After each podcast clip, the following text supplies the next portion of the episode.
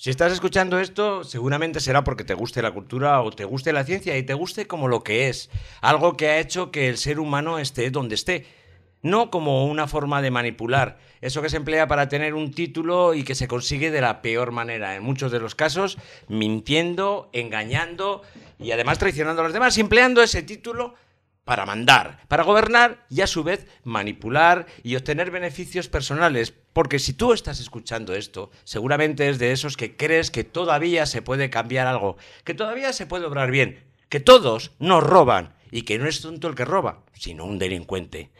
Así que si estás escuchando esto, seguramente es porque todavía pienses que la utopía es posible, porque seas un loco que no está solo.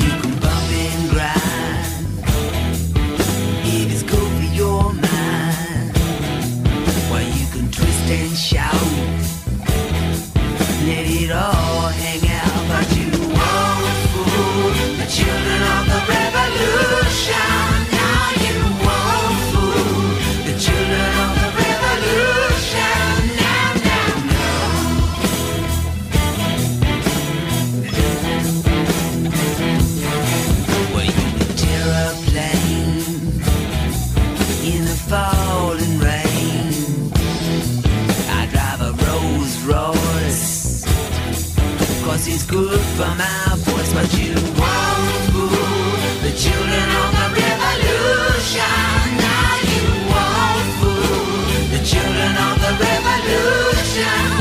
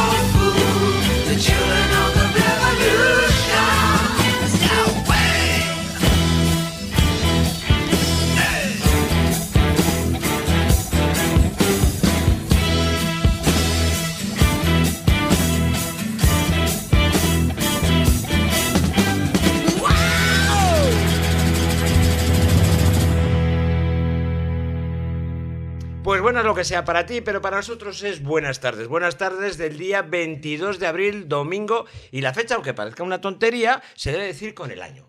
Es 2018. Parece que nunca va a pasar este año que ha empezado siendo una mierda y tranquilos, todavía queda mucho de año para que siga siendo una mierda más grande todavía.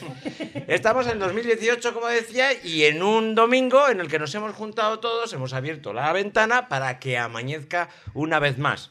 No estamos todos, pero casi, casi todos. Nos falta Javier, que hoy no ha podido venir, pero estamos el resto. Y sobre todo voy a pedir perdón a dos de nuestros eh, colaboradores, a los dos Danis, Daniel Roca y Daniel Aragay. Porque debido a las prisas yo me he olvidado de decirles que grabamos y no vamos a poder tener su sección. Pero bueno, yo espero que volvamos a grabar dentro de un mes y medio, que es lo que nos hemos propuesto, para que no haya mucho tiempo entre una pesadez y otra pesadez, de esas que hacemos de cinco horas.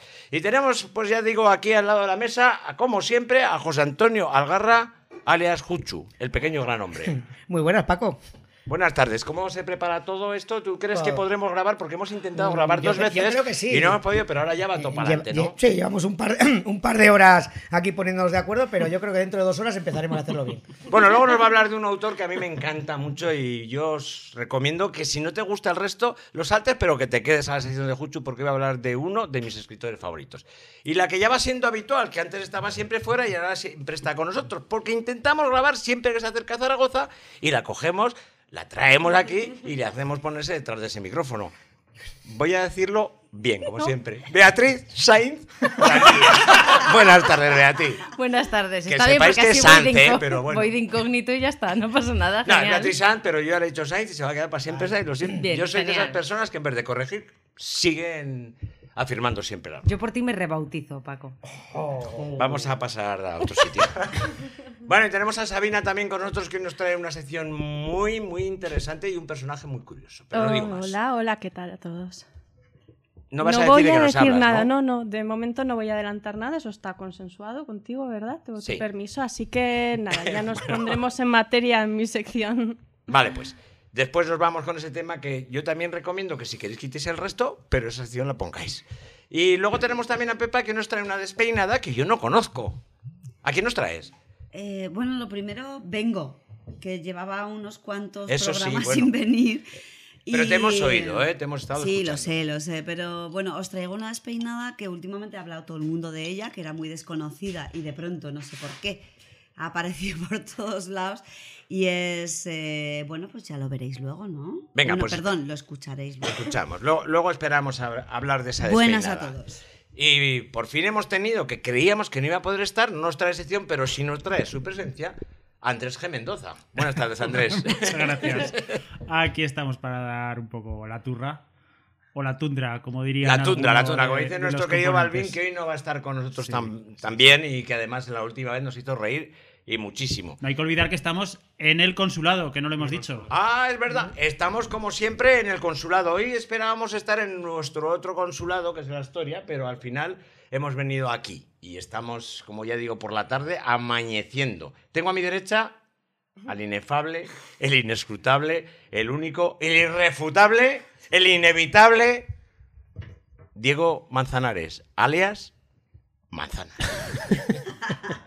¿Qué tal, Paco? Buenas tardes. Eh, Bueno, que un programa repletico, ¿no? Y Sí, bueno, un montón de cosas. yo antes de nada voy a pedir perdón por si la cosa técnica no va del todo bien en este programa, ya que estoy yo a los mandos, pero creo que podemos hacer una cosa bastante digna. Bueno, como no has logrado saber cómo preescuchar, sabremos si va muy bien a las 5 horas, con lo cual quiere decir que No, ya esté como preescucho- esté, lo vais a oír, o sea. Pero escucho perfectamente. ¿Sí? Bueno, ¿qué tenemos hoy? Pues hoy tenemos alegato después de mucho tiempo, por cierto. Vas a hablar de, de- de qué vas a hablar, Paco, en el alegato. Bueno, De- voy a- Danos solo el titular. Voy a hablar de la frase de esa de todos mienten, todos roban. Me voy a, voy a hacer hincapié un Todos poquito en la en política del, del PP. Sí, todos mienten en el currículum, todos roban. En ese tipo de política que tiene el PP de sacar el ventilador para echar mierda a todos los lados. Vale. Bueno, y luego las secciones que ya hemos escuchado de Sabina y de Pepa, que son seguras, que no han querido adelantar nada. La No, estamos de sorpresa. ¿eh? la sección de Juchu, que si no sé si nos puede adelantar algo o tampoco. No, voy a hacer una pequeña adivinanza para que vayan pensando. Sí, es que Mira, estamos de incógnito. Sí, sí, sí. Os voy a hablar de algo que tienen en común. Nuestro jefe Paco Cester, Hombre, Jorge. Luis, Jorge Luis Borges, Dante Alighieri y el último mohicano. ¿Cómo, os Joder. queda, ¿Cómo se os queda el cuerpo? Xcar dice que lo sabe, que está No, que Un poco mal, un poco mal. se lo conté ayer en el Bermú. contaste ayer, exacto. Nos- se nos olvida decir que tenemos a Xcar, exactamente. A Xcar que está de pizzero hoy, que nos va a hacer diferentes tipos de pizza para amenizar estas cinco horas que esperamos allá de grabación. Igual son un poco menos hoy, ¿o qué? Hay que, bueno, eso- sí, yo espero que sí. Sí, porque Venga, sí, hay- porque echan el. hay motos, ¿no? Hay hay motos, motos, Paco. sí, hay que ver las Hay que motos. presentar al chicote de los cómics. Eh, bueno, luego hablaré yo. Tampoco voy a adelantar nada, pues como sea, nadie adelanta nada. Estamos tampoco. haciendo una presentación de las secciones en las que no estamos diciendo Solo absolutamente sé que nada. va, va a volver tiempo de reflexión. Bien. Lo vamos a, yo lo dejaría ya como sección Inauguré la sección la Tiempo de semana pasada. Si lo dejaría ya en esta continúo. Eh, luego vamos a hacer una tertulia, que esto sí lo vamos a adelantar y vamos a poner desde ya la alerta spoiler, que es la tertulia sobre Wild Wild Country, el documental, El de- de, de Netflix, Netflix, que, que todavía no nos ha dado ninguna cuenta gratis, después de todo lo que hemos hablado de Netflix en este podcast. Sí, yo decía que, lo que, que yo creo que vamos a hacer una cosa y es que vamos a señalizar el tiempo de donde empieza la tertulia de este documental para que si no lo has visto lo veas, porque realmente lo vamos a meter en una parte que ya empezamos el otro día, también una sección que esperamos se mantenga durante tiempo, que va a ser una recomendación común que hacemos todos y a la vez vamos a hacer una tertulia y vamos a hablar de este documental que re- realmente es muy, muy impactante. Entonces te recomendamos que cuando empieces esa tertulia, que ya lo diremos, y seguramente pon- pondremos el tiempo donde, el- es decir, el, el momento en el sí. que empieza, el minuto y segundo donde empieza, para que, si no la has visto, lo saltes y luego, si quieres, después de verla, que te recomendamos ya desde aquí que lo hagas, pues escucha la tertulia. Vale, y ya las recomendaciones como siempre que tengamos cada uno y hay que recordar también la temática de las canciones de hoy. Paco, Pues sí que para mí es porque ya hemos escuchado una canción. una temática que da mucho de sí, que además es fácil. Yo siempre intento buscar una temática que, que diga algo, que sea actual, que de alguna manera reivindique algo y que además sea fácil. Y hoy reivindicamos la homosexualidad. Y la reivindicamos buscando autores homosexuales o canciones dedicadas a los homosexuales o también a los olvidados bisexuales, que también tienen su sitio. ¿eh? Valen- veces realmente, muchas veces yo he hablado con gente que se siente más incomprendida por ser bisexual que por ser homosexual. Entonces también les hemos puesto un sitio y de hecho yo he traído a uno de esos bisexuales míos favoritos que algunos decís que no sabíais que era bisexual, que es Lou Reed. Ujú. ¿Valen chistes de Arevalo? Vale, chiste ya. no son homosexuales. Vale. Pues empezamos ya con el alegato directamente y Sí, así. sí, sin- directamente. Bueno, pues el alegato Porque sería. hemos de decir que hemos tenido mm, tal cantidad de interacciones, tal avalancha en Twitter, en Ivo, a que no podemos leer que claro, no hoy. tenemos todo el tiempo del mundo para Javi, leer, entonces no nos da tiempo, que no, Javi es muy no, rápido. No vamos a leer ninguna. Pero eh, tenemos muchas, ¿eh? tenemos un montón. Os animamos a seguir mandando tantas.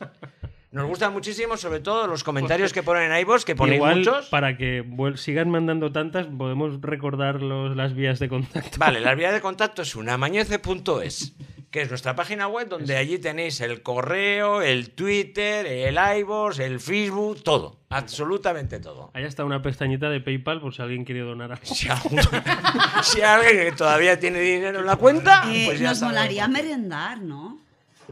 Quiero decir, o sea, que nos patrocinaran la merienda. Una merienda. Con área, por ejemplo. Sí, ¿no? O sea, cosas Sí, así. pero no las No nos necesitamos está- comprarnos Si no, un entonces Ferrari, XK no nos puede hacer la merienda ya. Está patrocinado y la patrocina XK la merienda, que lo sepáis. O sea que el próximo día os No, no, invitamos no, a que no, nos, nos traigáis ensaimadas de ensaimadas de Mallorca, trenzas de Almudévar, podéis mandar de todo, ¿eh? serán muy bien recibidas. Las mandáis a la Astoria, por ejemplo, que es un sitio fácil de localizar. Buscáis a Astoria y está la dirección y mandáis una trenza de Vicente que no la de comeremos. Paul 27, creo. Sí, sí, no está en la dirección de internet. Por ahí. Hoy está en internet, no hay que decir nada, solo hay que buscar un poquito. Eso es. Un poco de interés. Bueno, pues el alegato venía a que a mí me molesta terriblemente este tipo de política que sigue el PP, que es sacar cosas que en cierta manera son evidentes y aceptadas por todas, que son pequeños pecados que cometemos los demás para tapar sus acciones delinquitas. eh, ¿Cómo se dice? Delictivas. Delictivas, perdón. Para tapar acciones delictivas. Porque no es lo mismo mentir en un currículum, que todos alguna vez hemos hecho, que tener una titulación falsa sin haber ido a clase y tener el título en la pared colgado. Esto no es lo mismo, pero lo peor de todo es que seguimos siempre con la misma política. Todos roban, todos hacen lo mismo, todos somos iguales. Y lo peor de todo es que eso sirve. Porque sus votantes, de alguna manera, ya tienen una excusa para apoyar su voto. Es decir, bueno, el PP no serán los mejores, pero los demás son peores porque todos son iguales. Entonces, yo lo que venía a decir es, ¿qué opináis de ese tipo de política en donde utilizamos pequeñas cosas? No, Mm, pequeñas cosas como es, todos mienten en el currículum. ¿Vosotros habéis mentido alguna vez en el currículum? Sí, Yo nunca. sí, sí. ¿Quién no ha mentido en el currículum? Yo. Yo, Pepa. yo no he hecho Andrés, currículum en mi vida. Andrés no ha yo hecho jamás, de hecho, a mí me han robado parte de mi currículum. ¿Qué me dices? O sea, yo estoy Cuidado, enfadada, momento- cabreada. Bueno, o sea, bueno, Lo tiene Cifuentes, lo tiene No, no, no, Cifuentes. no, Momento o sea, Pepa, momento yo, Pepa. O sea, yo eh, he empezado dos veces la tesis por culpa de que me robaron la primera tesis. Dios. Pero además, o sea, de una forma súper brutal, súper horrible, muy mal. O sea, no voy a hablar de ello porque me pongo de muy Bueno, ¿y mala esto es leche. denunciable o no? Sí, por supuesto que es denunciable, pero no me hicieron ni puto caso porque es- necesitaba tener pruebas y las pruebas evidentemente estaban en mi ordenador, ¿sabes? O sea, y entonces, claro, era como, las has podido trucar, esto puede ser mentira, esto no sé qué, esto es que, claro, que me da igual que tú vayas a un congreso y presentes este artículo de puta madre, es que te lo has podido preparar ya, pero es que la persona que se supone que tiene la tesis no tiene ni puñetera idea y la que está defendiendo el artículo soy yo. Bueno, daba igual, todo, todo daba igual. A mí me ha pasado eso, ¿vale? Entonces, todas estas movidas que ha pasado ahora con lo del máster de Cifuentes, Eh, a ver, evidentemente ha pasado, pasa, pasará. Eso no es lo importante. A mí lo que me cabrea, y me cabrea mucho, es el tema de que... em, no sé, no, no defendamos el hecho de que la tía eh, está mintiendo. ¿Vale? Sí. O sea, es que está mintiendo, es donde- por favor. de ahí es donde O sea, quería es ir que, yo. es que el, el problema está en que, en que ha habido una parte de todo este tema que es delictivo de verdad. Porque ha dicho que tenía un máster que no es real.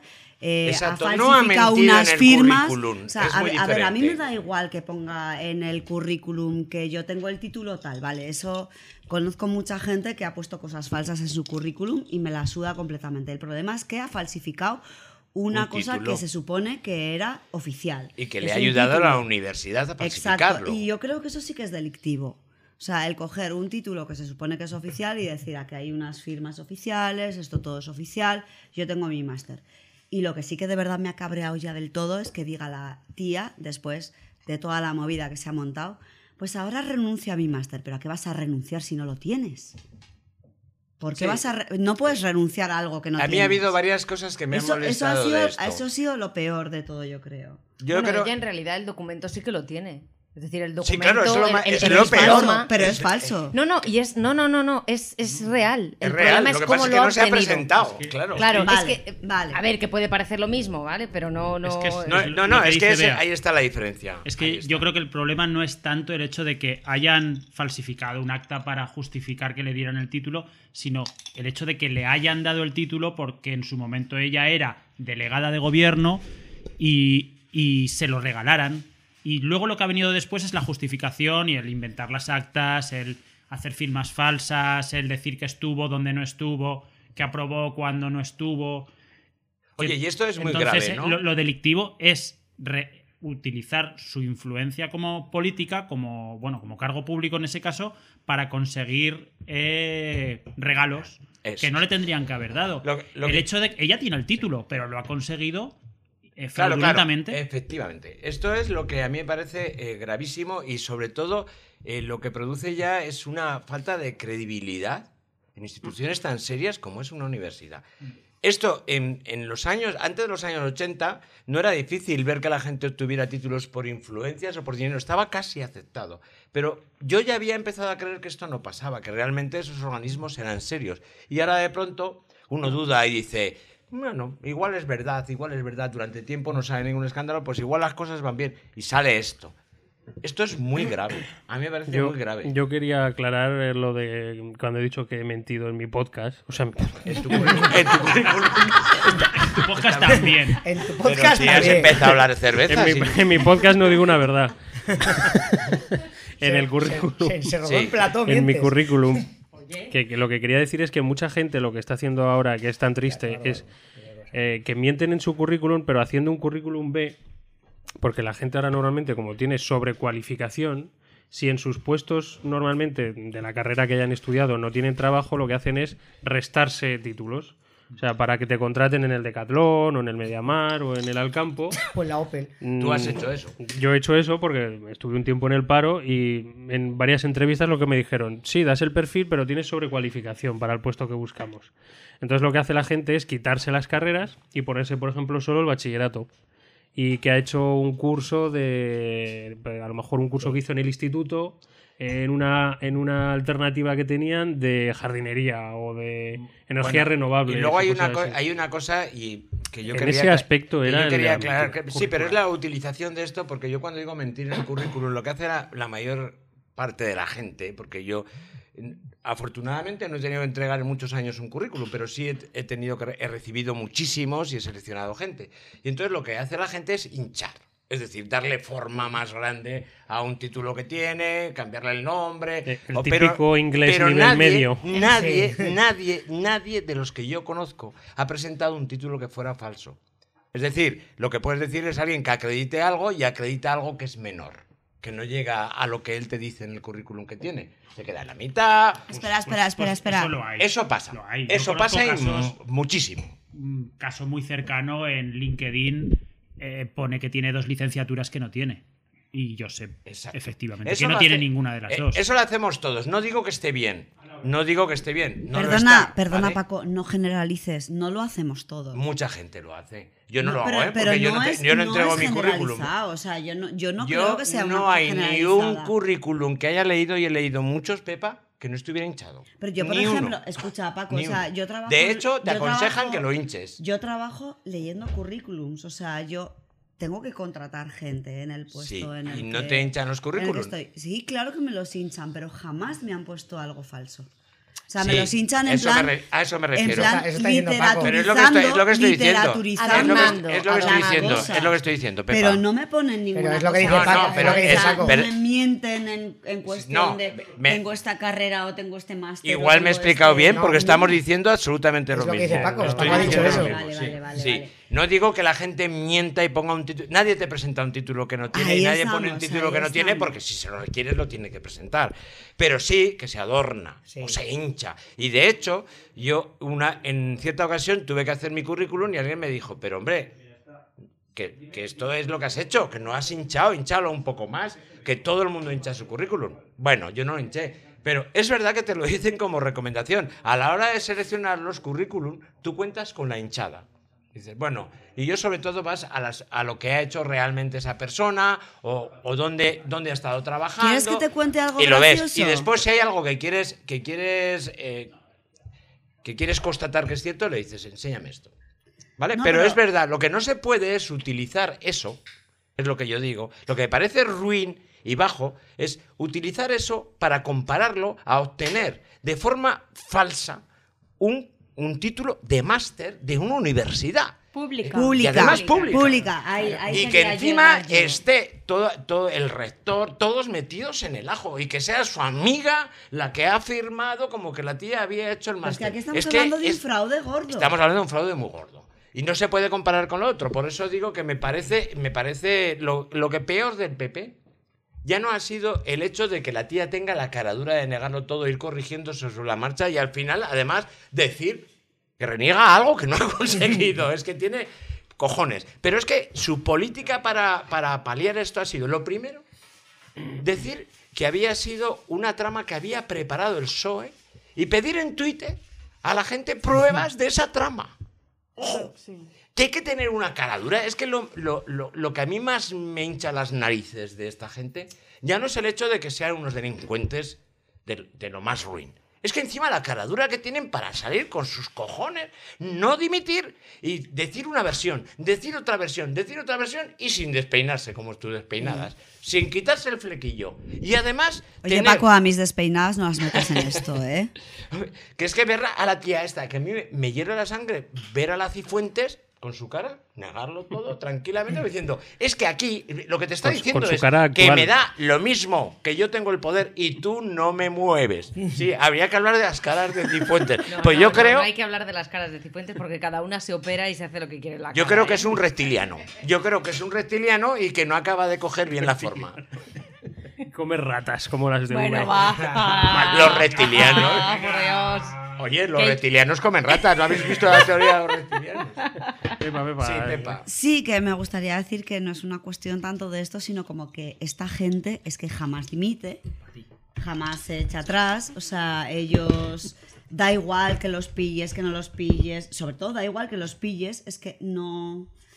No, les da es que mismo. aquí nadie dimite, es que me parece alucinante, es increíble. No, pero lo- lo- el Es- otro- no, pero, pero escúchame, Paco. O sea, esto pasa en cualquier otro sitio, en cualquier otra circunstancia, en cualquier otra época. ¿Vale? Y esto habría sido dimisión, pero además Bueno, en a la España- primera de en cambio. España no lo sé. Pero, en- pero es que aquí no llega esta señora, la pillan con las bragas en los tobillos, Uh. por decir algo, Mm. ¿vale? Y da igual, da igual, o sea, es que, es que se la suda completamente. Pero- Y, y- y luego encima han empezado a decir un montón de cosas acerca de la universidad pública, de los rectores, de tal, de no sé qué, que por supuesto habrá movidas, habrá historias, pero es que yo creo que lo que debería estar en el candelero en estos momentos es que una señora que tiene un cargo público, que se supone que está defendiendo los derechos de cierto tipo, de, de, de- la comunidad, De la gente de Madrid y tal, o sea, es una señora que está mintiendo con una cara eh, operadísima, eso da igual, pero... eh, Pero, pero que, que de verdad, que es que está mintiendo ahí eh, Sí, sin ningún tipo de problema. Yo creo que este tema nos ha indignado muchísimo a toda la sociedad y por varios motivos. El primero, evidentemente, es con qué impunidad siempre miente el PP a, a la- a la sociedad. O sea, les sí, ha sí. bastado siempre con Mm. negarlo todo hasta que se pasa el aluvión de críticas, hasta que viene Y- otro y lo tema tapan de o la viene ruin, Cataluña además. y de una manera ruin hasta que ya pues mm, igual se olvida un poco la cosa y se suelen salir de rositas. Sí, Pero sí. yo creo que no lo pe- tapan, yo creo que no lo tapan, yo creo que tienen aguante. El, el problema es que Pero yo, lo acaban tapando. No, pero yo creo que tienen aguante, que aguantan, aguantan, aguantan, da igual, aguantan, Yo, aguantan. yo creo que además eh, la estrategia que ha tenido ha sido tratar de dejar pasar unos días para, eh, entre la universidad, ver cómo conseguían salir de esta. Eh, todos estos días que han pasado, que han llegado a pasar ya tres semanas, tres semanas que han estado intentando hablar con los profesores para ponerse todos de acuerdo, como sabemos que han hecho. Sí, porque Pero- saben que los titulares no se sostienen eternamente. pero lo más grave de todo, para mí, es el tema de hasta qué punto puede alcanzar la corrupción transversal del PP. Hasta qué punto ha llegado a tocar instituciones públicas como es la universidad, la universidad pública, que era hasta ahora lo que teníamos la clase media como motivo de orgullo, lo que podíamos llegar a hacer. Fíjate que los másters ya. no digas clase se- media que Juchu se enfada y también. Bueno, la clase obrera, la clase obrera, es verdad. La clase obrera Clase obrera. era a lo que podíamos aspirar y además, pues mm, mm, creo que siempre nos ha enorgullecido bastante la universidad en este país y, no- y nuestros títulos. Pero eh, el tema de los másters ya es otra cuestión porque se han subido tanto la parra que te puede costar un máster de un año 5.000 euros tranquilamente, que creo que es lo que costaba este máster en concreto además. Sí, además lo puedes pagar sin ir a No, clase. y- Ya ves. Es un nuevo, yo creo que es un nuevo ejercicio de, de la hipocresía esta del PP de si- pase lo que pase hay que seguir hacia adelante y, y el que venga detrás que se pudra. O sea, nosotros mm, lo, lo dijo Cospedal muy bien en el congreso este que organizaron en Sevilla. Tenemos que defender a los nuestros, pase lo que pase, y tenemos que defender nuestras banderas. Por tanto, hasta que no o sea, quiero decir, pensará Cifuentes también. Ya la cagarán los de Podemos, ya sacarán algo, ya filtrarán algún Sí. docuento y se, y se, Y y expandirá la mierda. Lo que pasa que lo, lo- lo único que ocurre ahora en la Comunidad de Madrid también es que no tiene mayoría absoluta y tienen ahí a ciudadanos que les ha servido como muleta, pero en este caso les va a servir a lo mejor no como muleta, pero sí de apoyo para, para que siga el PP en el poder, pero no con Cifuentes. O sea, un apaño, porque en verdad a Ciudadanos le interesa que el PP siga hasta las siguientes elecciones de 2019 y eso es así. Entonces, eh, Que sea para desgastarlos. claro, o sea, para que, para que la bola de, la- de mierda continúe hasta las elecciones. Pero eh, también hay que tener en cuenta que al PP siempre le ha funcionado bien. Cualquier gobierno hubiera caído después de los papeles de, de Bárcenas. Es que y es- aguantaron, aguantaron, es que, aguantaron ¿sabes? la bola de mierda y dejaron es- pasar el eso es- tiempo. ahí es donde iba yo, mi alegato iba eso, iba Entonces- eso. Mi alegato iba eso. Cifuentes ha pensado, bueno, pues ya a Rajoy le funcionó Claro. a dejar pasar el tiempo, pues ¿por qué a mí no? Claro, Pues porque- vamos enmerdando, vamos No, soltando pero el ¿sabe- ventilador. ¿sabes qué pasa? Que a los votantes del PP les sirve el Les todos también. No, no, les sirve. da igual. Les sirve. El otro, Les eh, el no sé otro- si todos No, más o menos, no. todos más o menos tendremos Excusa- familiares que votan al PP. Sí, pero se excusan en, ese- en eso. Mira, el otro día, el otro, el otro día alguien en el chat puso. Como el PP había sacado toda la falsedad que había en los currículums de todos los políticos Eso- del país, alguien es. puso en el chat el otro día, pero es que no se enteran de lo que está pasando. Es que claro no que es- se no es el enteran. Y es lo que le dije yo, digo, sí que se enteran, pero para sus votantes ya tienen excusa. Todos mienten, todos roban, todos son iguales. Más vale malo conocido que Bueno, por conocer. pero unos Y más que entonces- otros. Pero que sí, pero es que ¿sabes qué ha pasado? Que han robado. Han estado todos todos en la picota. Pero al final los han estado el- juzgando y ha al- salido el PP, ha salido ganador. No hay que olvidarlo. Si Si eso es que- les valió si es después que de este el- escándalo, les vuelve a valer. El, Claro. todos, el todos roban es lo mismo que la justificación que hacía Podemos de la casta. El todos roban es gente que lleva en el poder tantísimo tiempo que se la suda completamente Pero lo que tiene que ver mal. eso con la casta, Andrés, no lo entiendo. Porque la casta y el todos roban es equiparar a todos los políticos con, con un sistema cleptocrático, que se le ha llamado, que es de, de gente que entra en el gobierno solo para su beneficio propio. Pero es Y que hasta ahora es lo, está es que hasta ahora es lo que hemos visto, ¿eh? Es, es la, es- Es que es hasta ahora es lo que hemos idea visto. planteada de, diferen- de diferente manera, pero al final es lo mismo. No, pero no es lo mismo decir que haya gente que robe que justificar que robas diciendo que los Que demás los también demás lo van a hacer. roban. Claro. Ya, claro. Bueno, claro, pero lo entiendo lo que dice Claro. Andrés de que eh, aquella famosa definición de la casta también perseguía un poco lo mismo, es decir, definir a toda la clase política que está enfrente, en este caso enfrente de Podemos, porque son todos iguales, son todos casta. Entiendo que es más o menos Sí, sí, que es lo mismo decirlo desde es- otro punto de vista. eh, exacto, es igual que todos concepto, roban. Pero utilizándolo para beneficio Sí, propio. no, no, claro, pero es una generalización tiene- muy injusta. Claro, pero no, pero ahí tienes, ahí tienes hablar de gente que efectivamente se ha comprobado que roban y después decir que otros van a robar sin que lo hayan hecho. Esa es la diferencia. Sí, sí, sí, Para no, no, no, no, no, pero bueno, quiero decir que era una generalización que también le venía bien Claro, a claro, Podemos sí. por el otro por el otro lado. Sí, pero no es lo mismo. Yo no lo veo igual. No digo que no esté bien o que no le sirva y que sean, y que sean estrategias políticas de, de dialéctica. Pero no es lo mismo decir hay una casta que roba, porque hay una casta que roba y que está siempre en el poder, que son los socialistas y los del PP, y luego decir, no, los que van a entrar, que no sabemos, ni siquiera ciudadanos sabemos si va a robar. No lo sabemos. No podemos decir cuando entren y tengan A el ver, poder, Paco, y si no roban, son Paco, Paco. corrompe. Paco, esto no lo Bueno, ¿ves? saber Eso es lo que no quiero yo. Eso es lo que yo no creo. No, pero Paco, esto Eso no es lo lo que vas yo a no saber creo. nunca. A mí hay una cosa que me molesta y me molesta muchísimo.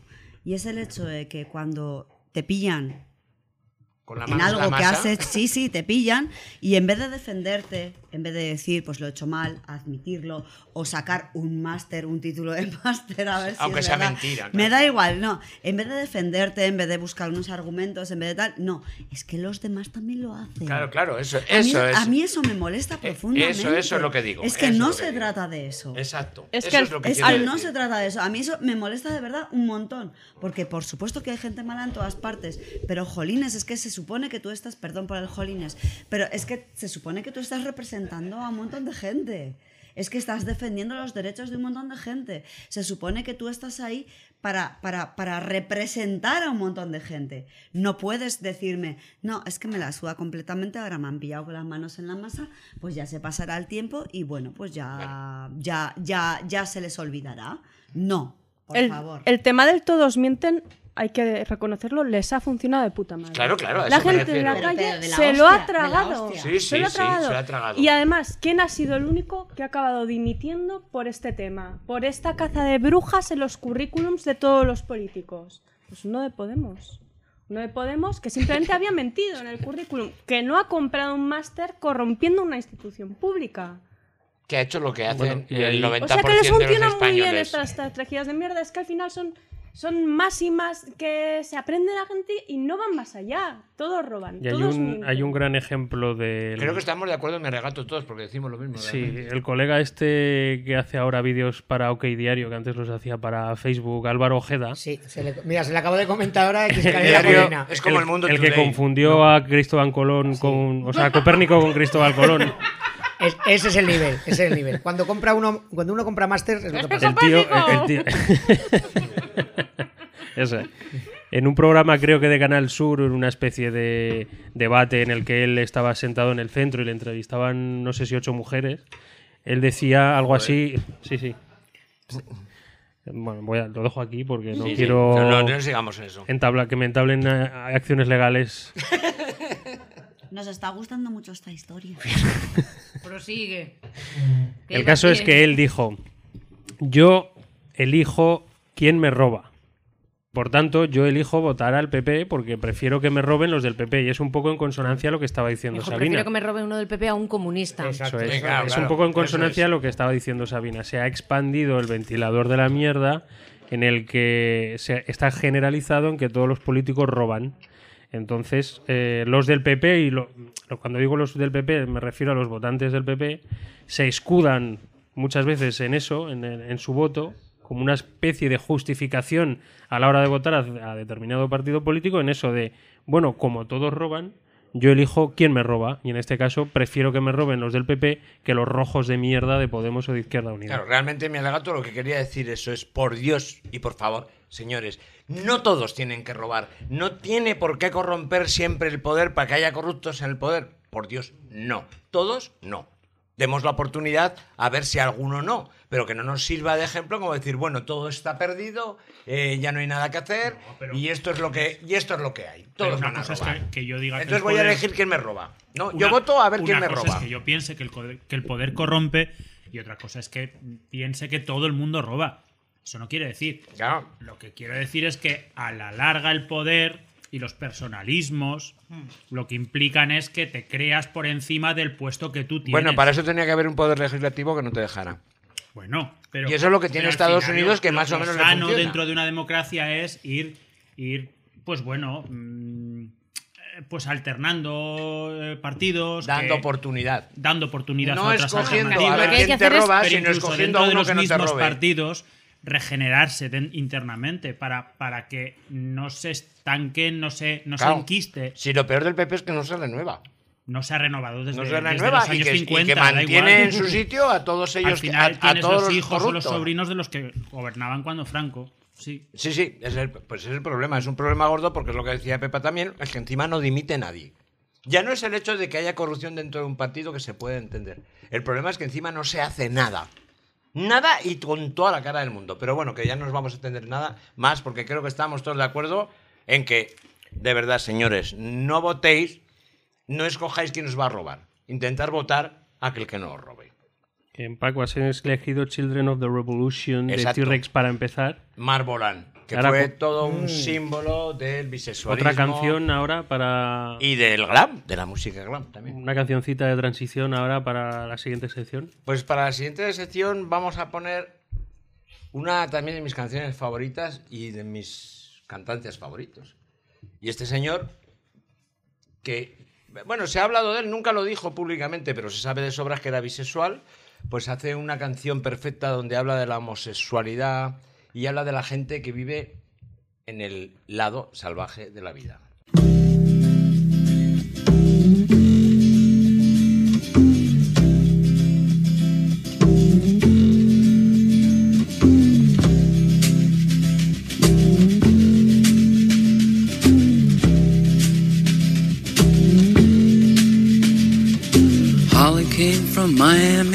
FLA. Hitchhiked her way across USA. Plucked her eyebrows on the way. Shaved her legs, and then he was a she. She says, Hey, babe, take a walk on the wild side. Said, Hey, honey, take a walk on the wild side.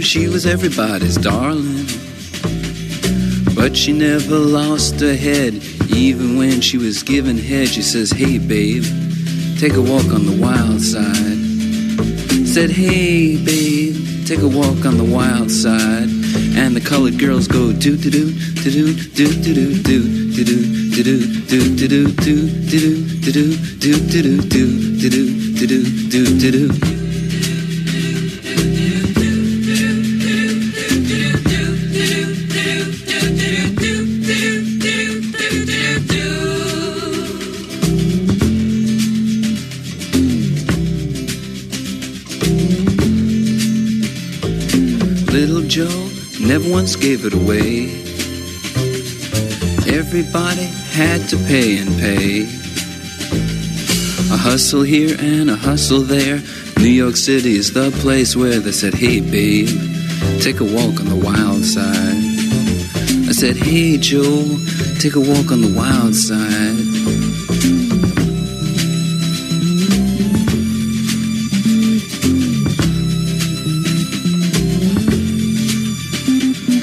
Sugar Plum Fairy came and hit the streets. Looking for soul food and a place to eat.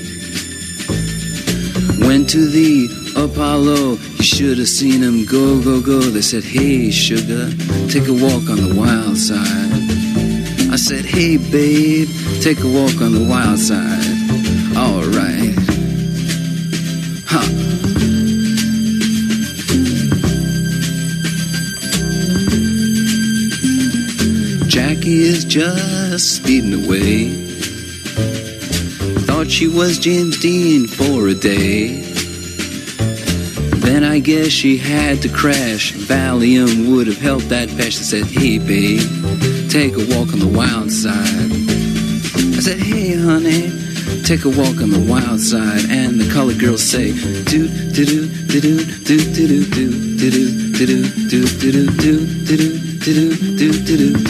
do, do, do, do, do. Pues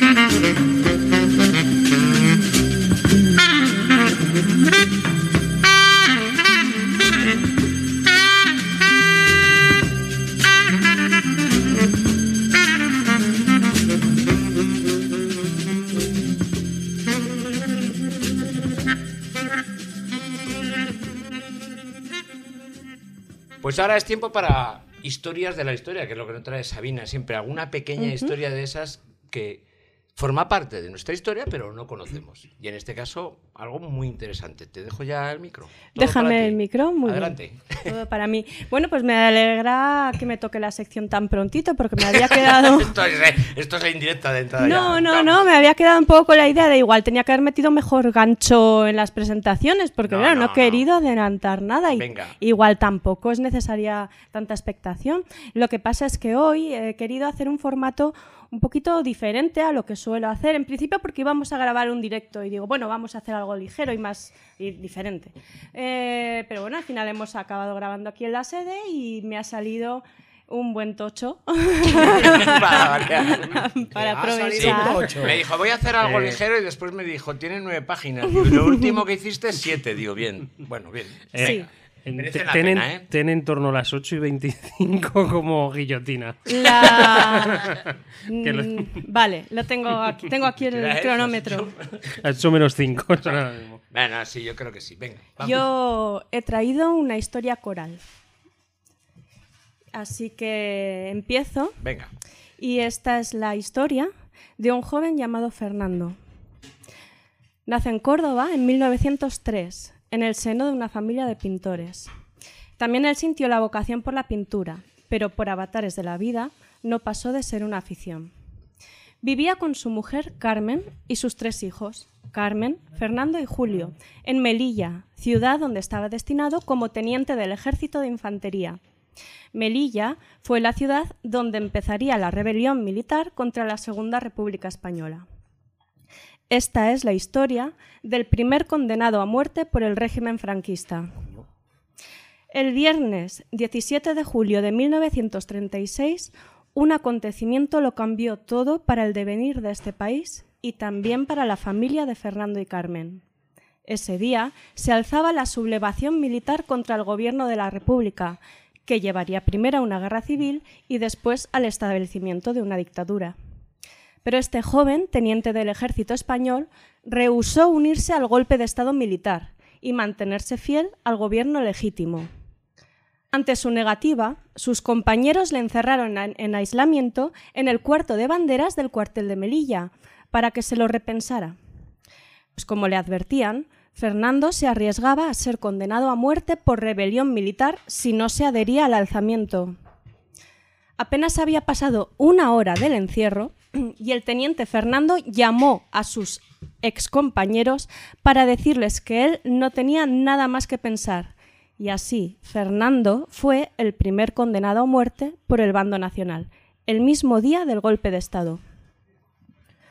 Fue enviado, junto con más compañeros, a la prisión militar del Santi Espíritu de Melilla, todos sentenciados por el mismo delito, el de rebelión militar.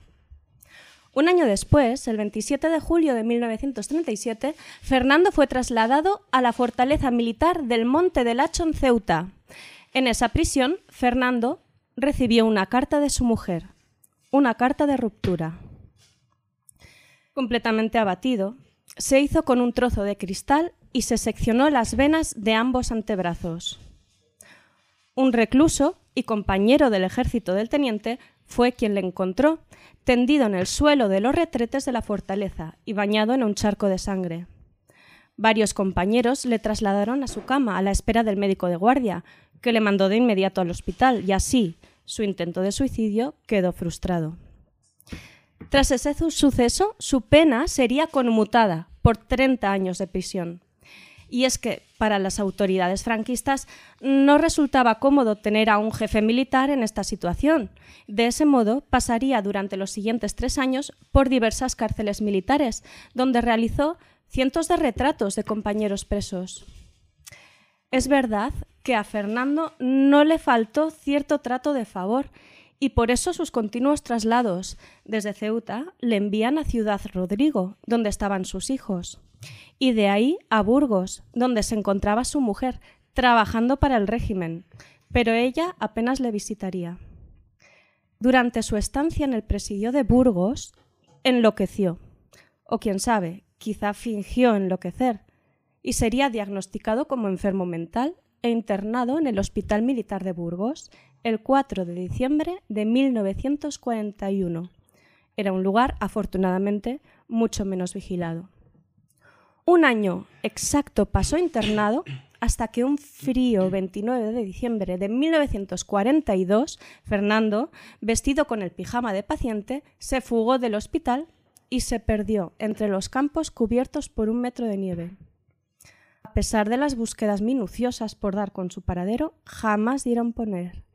Y nunca más se volvió a tener noticia de aquel teniente y pintor de nombre Fernando. De modo que aquí acaba su historia. Historia. Bueno, Es- Nos has dejado a todos. No te ha interrumpido nadie, con lo que Hostia. estamos pilladísimos. Eso está muy bien, muchas gracias. sí, sí, sí. Sí, sí, nos has dejado inquietos, pero la cosa sigue, ¿verdad? La Sí, queima. la cosa Tranquilo. sigue. Hasta, hasta el frío de Burgos ahí Sí, en sí, la yo nieve. también la nieve. Por favor, continúa, que seguro que tiene más. No, no, hay, hay mucha más. Yo, yo la he oído ya. Esta es la historia de una mujer llamada Carmen.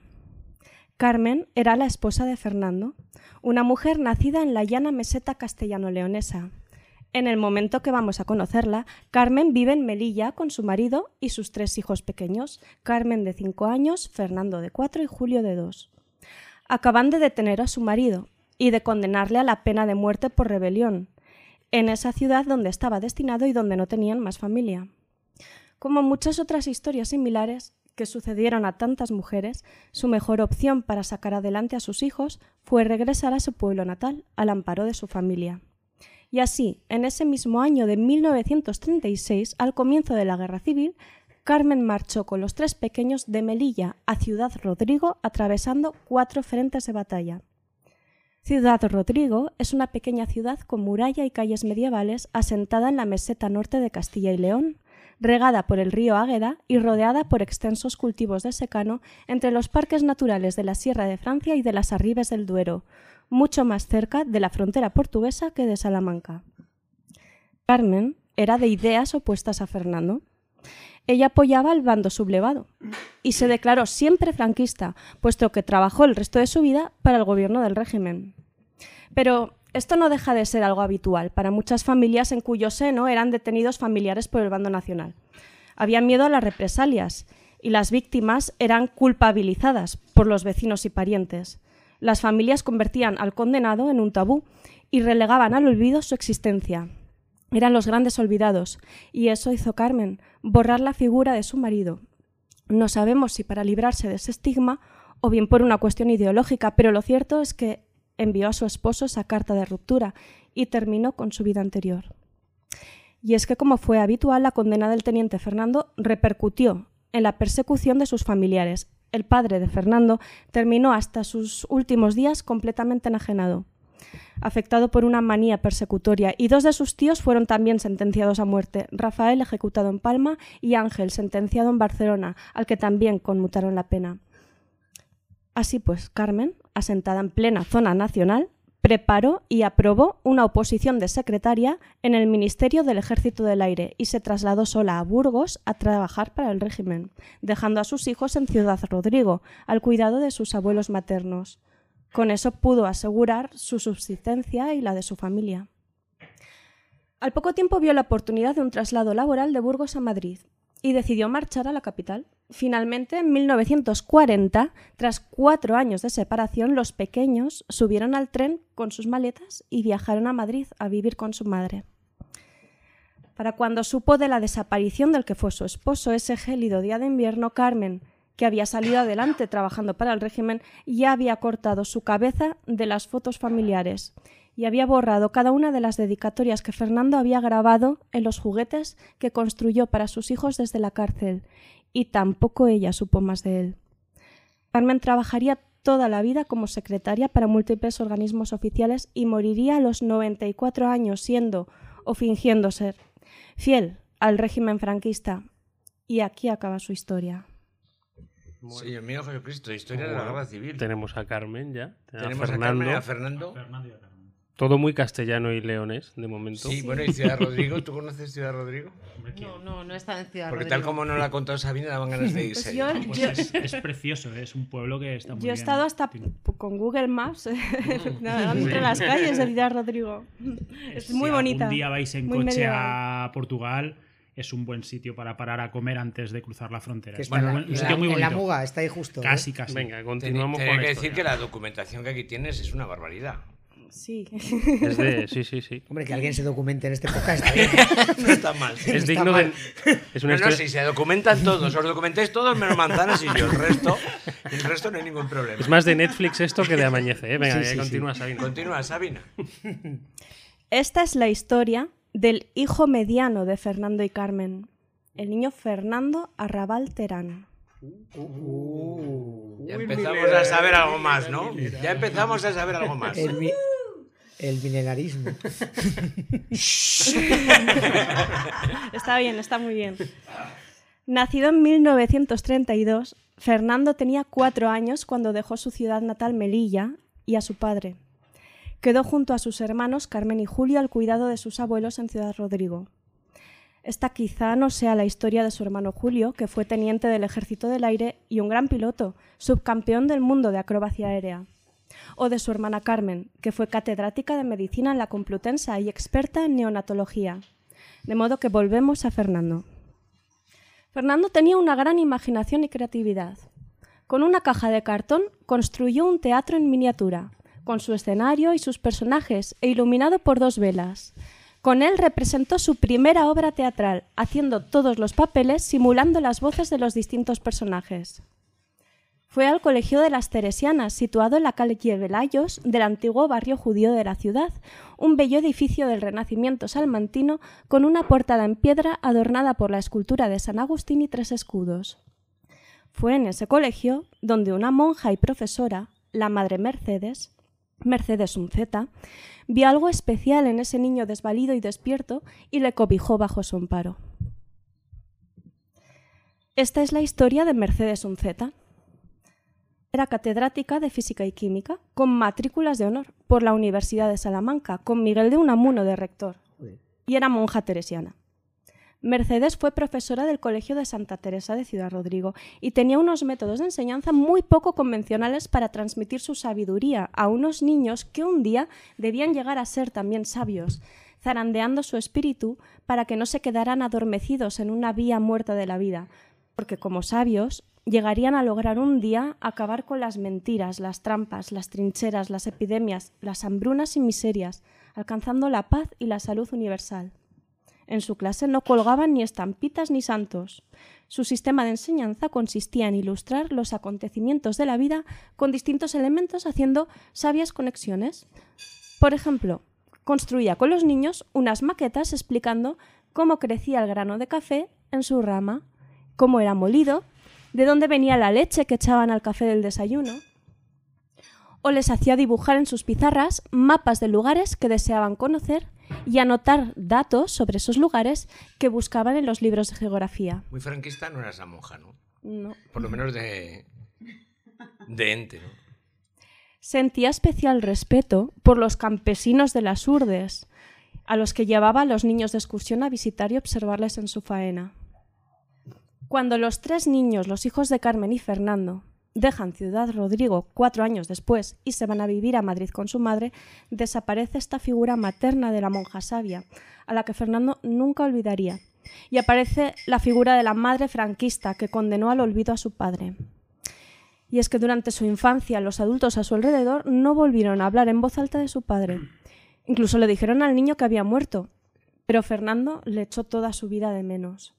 No recordaba su rostro, pero sí conserva el recuerdo de sus manos enterrando sus pies en la arena un día de playa. También guarda los cuadros y retratos y los juguetes que su padre hizo en la cárcel. Una mañana, en el desván de su casa, el pequeño Fernando hizo un descubrimiento que le enemistó con su madre casi de por vida. Las fotografías familiares de su niñez aparecieron guardadas en una caja, y en todas ellas la figura de su padre había sido recortada con unas tijeras. Quedó fuertemente marcado con la idea de que su padre era un héroe anónimo y odió a su madre, culpándola por todo. En Madrid volvería a construir otro teatro, esta vez de madera, muy inspirado en la maqueta de una casa en miniatura que su padre le construyó desde la cárcel, donde todavía se podía leer, casi desdibujado, Recuerdo de tu padre. La inteligencia y la sensibilidad del pequeño producían en Carmen orgullo y preocupación a partes iguales. En 1941 animó a Fernando a inscribirse a un concurso para niños superdotados y lo ganó. Y con eso recibió una beca para estudiar en el Colegio de los Escolapios de San Antón en Madrid. Tenía ya nueve años. La educación religiosa no surtía en él los efectos que su madre esperaba. El niño era cada vez más rebelde. A los 12 años empezó a vagar por las calles de Madrid y llegó a ser un experto en entrar sin pagar en los teatros y cines. Un día decidió escaparse de casa, robó dinero de su tía y vivió una semana en las bocas del metro. A mediados de los 40, la madre obligó al ya adolescente Fernando a ingresar en la Academia General Militar. Ella quería un hijo con carrera militar, pero en vez de asistir a clase, Fernando se iba al cine. Le encantaban las películas de los hermanos Mars. ¿A quién no? Cada vez vivía más obsesionado por el teatro, el cine y la poesía. Su madre, cuando descubrió que Fernando no acudía a las clases religiosas militares, decidió enviarle a la Escuela Teórico-Práctica de la Industria y Comercio del Papel de Tolosa, en Guipúzcoa. Y aunque Fernando comenzó a trabajar en la papelera española, también en esa época empezó a escribir obras de teatro. Con la papelera fue destinado a Valencia, donde además terminó el bachillerato, y luego a Madrid, donde en 1952 comenzó a estudiar Derecho, que nunca terminó. Le atraía mucho más el ambiente cultural que se cocía en la capital. Allí frecuentó el Ateneo de Madrid y se codeó con un movimiento vanguardista del Madrid de los 50, los poetas postistas. Reescribir postistas, Postistas. ¿no? sí, de postvanguardistas. Reescribió en esta época nuevas versiones de sus dos primeras obras de juventud, Picnic y El Triciclo. La madre y el hijo se enfrentaron casi de por vida. El perdón finalmente se produjo poco antes de la muerte de Carmen Terán, el 25 de diciembre del 2000, fallecida en Madrid y enterrada en Ciudad Rodrigo. Paradójicamente, su muerte la liberó de la culpa, condenando a la auténtica responsable del martirio familiar, a la Guerra Civil Española.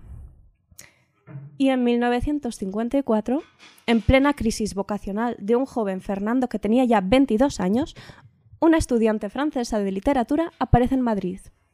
Y ella despierta en Fernando el amor y la vocación literaria. Mm.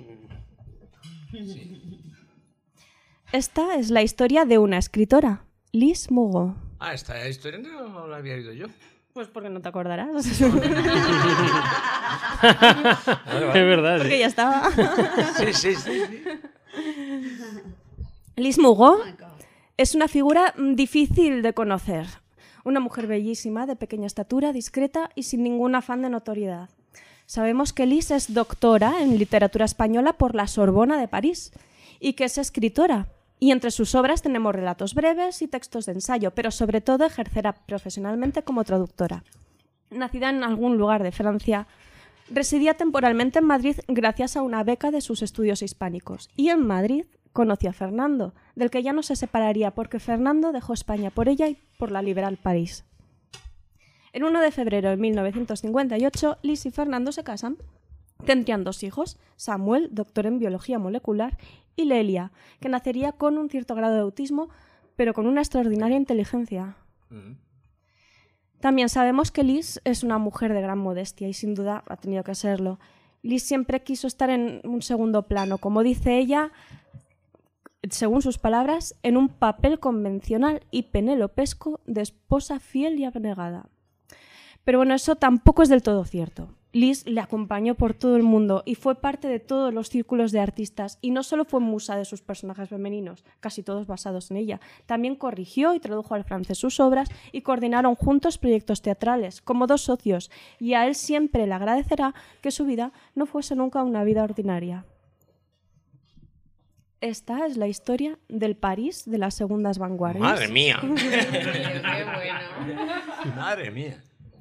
Fernando ya tenía claro que su vocación era escribir teatro. En 1955 consiguió una beca de tres meses para estudiar en París, y mientras vivió en el Colegio de España de la Cité Universitaire. Pero en ese momento cae gravemente enfermo de tuberculosis y acaba en el sanatorio de cu- tuberculosos. Esos, sanatorios llevaban siglos funcionando, porque la tuberculosis es una enfermedad curable pero infecciosa, de modo que durante siglos los enfermos se les apartaba en esos lugares que llegaron a convertirse en auténticos hoteles de lujo para Sabina, los ¿es más privilegiados. ahora? También lo era, Antes, pero era crónica. la superaban, Era y luego volvían a vuelto- recaer. ha Volvían, vuelto, sí, Paco. pero otros morían. Pero la Paco ha creencia era que era curable. Eh, sí, De hecho, porque no, no cotejaban datos, pensaban que se curaban y salían del sanatorio, pero con- con- Sí, seguían pero con había, la había enfermedad y mucha luego gente morían. que moría, ¿eh? Había Sí, mucha gente que moría. Sobre todo los que no se podían pagar esas largas estancias. Estancias en los sanatorios, sí. Los enfermos disfrutaban de calma y reposo en bellos parajes apartados con buen clima y un aire muy puro, con atención y cuidados médicos, abundante alimentación y largas curas de baños de sol. En la década de los 50 ya se avanzó en el tratamiento médico y en vacunas contra el bacilo de la tuberculosis y los sanatorios que habían proliferado por toda Europa pasaron a ser fantasmales edificios abandonados en esos rincones donde solo llegan hoy los excursionistas. Sí, ¿no? Y sabes quién va también, ¿no? Iker Jiménez. Ah, bueno. también, también. Que sí, que sí. Hay uno en Galicia que lleva mucha fama, fama. de que hay sí. fantasmas. Pero os dais cuenta una- que a todos nos da muchísimo respeto interrumpir a Sabina en estas cosas. Sí, sí. De modo que la enfermedad le obliga a permanecer en París más allá de esos tres meses iniciales. Fernando siempre lo ha considerado como una desgraciada suerte que le permitió instalarse definitivamente con Liz en su verdadera patria. Y es que la ciudad de la luz, de los artistas y del amor, y con esa atmósfera liberal, abrió los ojos a un joven que solo había conocido represión y censura. París sería su exilio. Estamos hablando del París de las segundas vanguardias, el del surrealismo de Picasso, de Dalí, de André Breton y de Buñuel, y el dadaísmo de Duchamp y de Tristan Zara. Estas vanguardias están presentes en todo el siglo XX, muy marcadas por el desencanto y el exilio de los artistas en las dos guerras. Fueron movimientos culturales globales que, por su carácter experimental, se extendieron a todas las manifestaciones artísticas, a las artes escénicas, el cine, el diseño, la moda, la literatura, la poesía, la música, la pintura. La primera generación de artistas que formaban el círculo de los surrealistas de París eran reverenciados como papas, eran los modelos a imitar por los jóvenes que se peleaban por formar parte de su círculo y por ser invitados a las tertulias del café surrealista, algo que te daba mucho más prestigio y consagración que acudir a la Academia Francesa. En ese momento aparecen tres jóvenes intentando entrar en el círculo. Fernando Arrabal, Alejandro Jodorowsky y Roland Topor. Todos conocidísimos. El café de la tertulia. Empezamos a tocar tierra ya, ¿no? Yo creo que la hemos ido Sí, tocando. sí, no, no, pero ahora ya del todo. Ahora ya del todo. Bueno, pues este café de la tertulia se llamaba La Promenade de Venus, el montículo de Venus. Estaba en el Buen 40. título, me encanta. Fueron cambiando, pero en estos momentos era ese el bar. Estaba en el 44 de la Rue du Louvre de París y André Breton estaba como director del Café Tertulia, que ponía las estrictas normas de que sus miembros debían ir a diario a las seis en punto de la tarde y levantarse e irse a las siete y media, interrumpiendo cualquier discusión, por vital que está fuera, ya que a esa hora él se iba a dormir. Hombre, es una buena razón, ¿no? El último en ser aceptado en el corrillo fue el judeo polaco en el exilio Roland Topor, quien al llegar se dio cuenta que aquel grupo cerrado y autoritario era como vivir otra dictadura. Max Ernst ya había sido expulsado del grupo por haberse rebajado a exhibir sus cuadros en la Bienal de Venecia como un vulgar pintor oficial. También Dalí se acabó marchando del grupo. Topor no aguantó ni diez minutos. Preguntó dónde estaba el baño y se fue de ahí para no volver. Es una buena excusa. Y más adelante, por ese mismo motivo, lo abandonarían sus amigos, Arrabal y Jodorowsky. Los tres fundan el grupo Pánico, que creaba experiencias para el teatro de vanguardia, también happenings y performance. Se caracteriza por expresar una visión del mundo confusa, delirante y onírica, mezclando refinamiento estético con mal gusto, el humor con lo grotesco, dando así una visión cruel y satírica de la vida. Como embajador del grupo Pánico, Arrabal despegaría una carrera de dramaturgo y ensayista de reconocimiento internacional. Hizo películas con Jodorowsky y con David Lynch, happenings con Andy Warhol, y sus obras serían representadas por todo el mundo, traducidas a 20 idiomas, incluso adaptadas al teatro no japonés. Escribiría un libro de ensayos sobre el grupo Pánico. Se llamaba Arrabal celebrando la ceremonia de la confusión. En el año 1967. Gran título. Ese libro fue el detonador de la detención del escritor en España. ¿Ah, sí? En una firma de ejemplares del libro en nuestro país, porque su exilio hasta ese momento era voluntario, Arrabal dedicó a un joven que resultó ser hijo de un militar franquista una dedicatoria que rezaba Me cago en Dios, en la patria y en todo lo demás. Muy, muy Willy Toledo actualmente, ¿no? Muy Willy Como Toledo. si fuera un rapero cualquiera este señor. Como un Baltonic de la vida. Sí, pero a este no lo meterán en la cárcel por eso. Ah, vaya. Pero sí le, Lo hicieron. lo hicieron, lo hicieron. ¿Por esto? A la Claro, una de la en madrugada, el- En, la época franquista. sí, del 21 de julio de 1967, fue arrestado por media docena de policías armados en un hotel de La Manga, en Murcia. O sea que no hemos adelantado nada. Lo que no no hemos pasa en adelantado. Murcia. Eso- Murcia, Diego.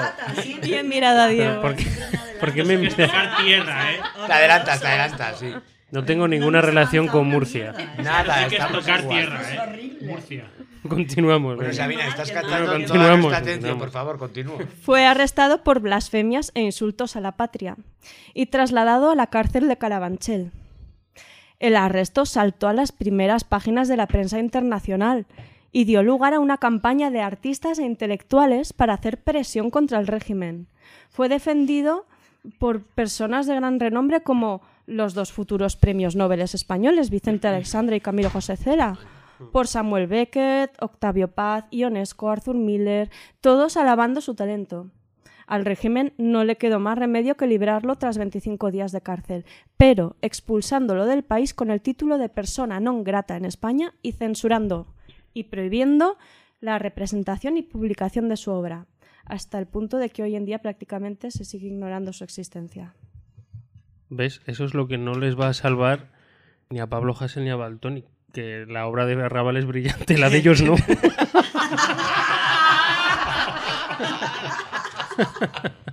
Hostia. Esto casi está sonando cruel, casi. ¿eh? Lo siento. Podemos, conseguimos. Pues, pues, seguimos, Sabina. Sí, sí. vamos a continuar. Vamos a correr un tupido velo. Hombre, no son comparables, la verdad es que no son comparables. Su carta al general Franco en respuesta a su exilio también tuvo especial repercusión, publicada todavía en vida del dictador. Figuró a la muerte de Franco en el grupo de los cinco españoles más peligrosos, con Santiago Carrillo, Dolores Ibarritu la pasionaria, Enrique Lister y Valentín González el campesino. Fernando Arrabal no regresó a España hasta comenzada la transición española, y así asegurarse que era seguro regresar ya en 1977. Joder. Esta es la historia de TV en los años de la transición. ¡Bravo, Sabina! bravo. ¡Bravo! Brillante. Muy bueno.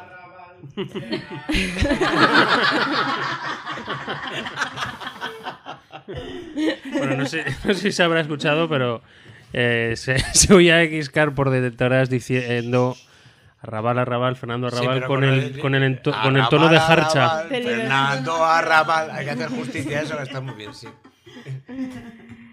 Los mejores años, sin duda, en TV fueron para mí y para muchos los de Pilar Miró como directora de TV. Esto es un, un reconocimiento a Pilar Miro, por favor. Un reconocimiento. De 1986 a 1969. Pero no nos viene muy al caso. Vaya. En enero. La historia de Pilar Miro. No. En enero de 1900, pero me la he leído. De 1989, Luis Solana era nombrado director general de TV, sustituyendo a Pilar Miró, quien ya contaba en su currículum con un cargo de diputado por el PSOE y posteriormente presidente de Telefónica. Tuvimos ese año en parrilla una diversidad que nos costaría imaginar hoy día en nuestra televisión pública. El magazine A mi manera de Jesús Hermida o el matinal El día por delante de Pepe Navarro, la serie Brigada Central con Inma Arias, en entretenimiento el concurso La casa por la ventana de Alfonso Arús o Pero esto qué es de Luis Merlo. En música Rocambole del Gran Wyoming o Plastic de Tinet Rubira. Para niños, el programa Sopa de Gansos con Rosa León, Waku Waku con Consuelo Berlanga o los dibujos de los trutamúsicos. Y en el apartado. por Dios. Sí, por eso los he puesto. Y en el apartado dedicado a la cultura teníamos un decente número de programas divulgativos como El Nuevo Espectador de Eduardo Sotillos, Un cesto lleno de libros de Enrique Simón o el programa de debate de Sánchez Dragó, La Noche, El Mundo por Montera. ¿No estaba entonces la clave, Sabina? También. He nombrado los que son estrenados en ese año. Ah, vale. Fue el año en que además comenzaron su emisión las cadenas autonómicas Canal Sur de Andalucía, el valenciano Canal 9, Canal No y Telemadrid. También el año en que se adjudican las licencias de emisión para las primeras cadenas privadas en nuestro país, Antena 3, Telecinco y Canal Plus. Como guinda, en diciembre darían inicio las emisiones experimentales de TV Internacional. La noche El Mundo por Montera apenas estuvo una temporada en antena, del 89 al 90. Fue un programa de tertulias dirigido por Sánchez Aragó con un coro de intelectuales, literarios y gente notable de la época como el filósofo Fernando Sabater, el ufólogo Andreas Faber-Kaiser, Madre mía, sí, Madre el- mía, el menudo del Faber-Kaiser. Salvador Freisedo, Antonio López y muchos más señoros. Sentados a debatir, Me encanta. sentados a debatir en torno a temas relacionados con el misterio y el esoterismo. Durante ese año, en las noches de la primera en TV, se debatió en ilustrada tertulia sobre la alquimia, la holística, el curanderismo y el apocalipsis. Grandes temas. Joder. No me La- extraña que acabará en UPyD el Sabater. O sea, gran visionario. Jodo. La fama, desde luego, le llegaría súbitamente cuando en la madrugada del 5 de octubre del 89 intervino como contertulio en el programa del Mundo por Montera de Sánchez Dragó, que ese día trataba el tema del apocalipsis. Y Arrabal protagonizó uno de los momentos más célebres de la historia de TV en España. Y aquí no he tomado nota porque yo creo que todos recordamos perfectamente Sí, sí. lo que pasó con Fernando Arrabal en, en ese Juchu, programa. A ver, contadnos. No, no, es que yo lo, yo lo veo a menudo cada vez que, que grabamos y digo, joder, ya he metido la pata porque he bebido mucha cerveza. Me pongo ese vídeo y digo, no, no, nunca es suficiente. Siempre se puede ir a grabar más borracho todavía. Pero dicen que el problema de este hombre fue eh, lo que yo he leído, ¿eh? o lo que yo he escuchado. adelante.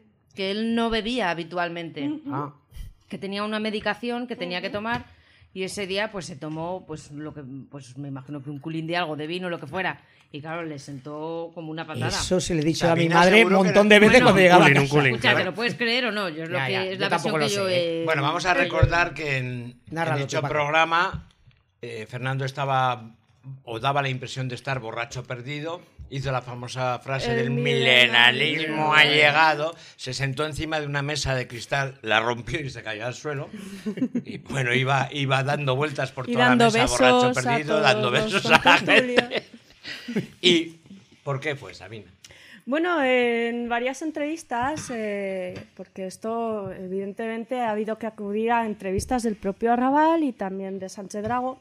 Entonces hay un poco de diferencias entre lo que cuentan en una entrevista y en otra, pero por lo visto lo que ocurrió, esto, versión de Arrabal, es que sí, efectivamente debía estar tomando una medicación. Y él también dice en una de las entrevistas que no solía beber nunca.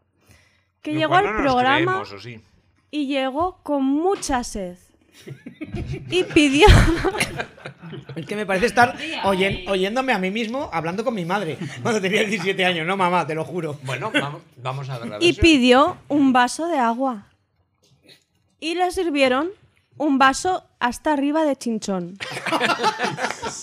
El camarero también un poco sordo, ¿no? Y eh, él se dio cuenta en el momento que dio el primer sorbo, pero tenía mucha sed, le entró muy bien y se lo bebió de golpe. Qué grande Arrabal. En la versión de Sánchez Dragón dice que ningún miembro de su equipo le pudo dar chinchón, que en TV no había alcohol, Que se le había bebido el que no tiene ni idea de cómo se pudo colar el chinchón en ese vaso. Sánchez Dragón. Sánchez Dragón. Sí. Entonces, lo que sí que ocurrió es que tuvieron que llevarle de inmediato al hospital y hacerle un lavado de estómago porque quedó en coma etílico. Se desmayó y todo. Parece ser que primero eh, hubo- acudió una enfermera al plató y luego le trasladaron de urgencia al hospital. Pues habría trincado tres botellas él fuera y luego el vasito ese ya rebosó.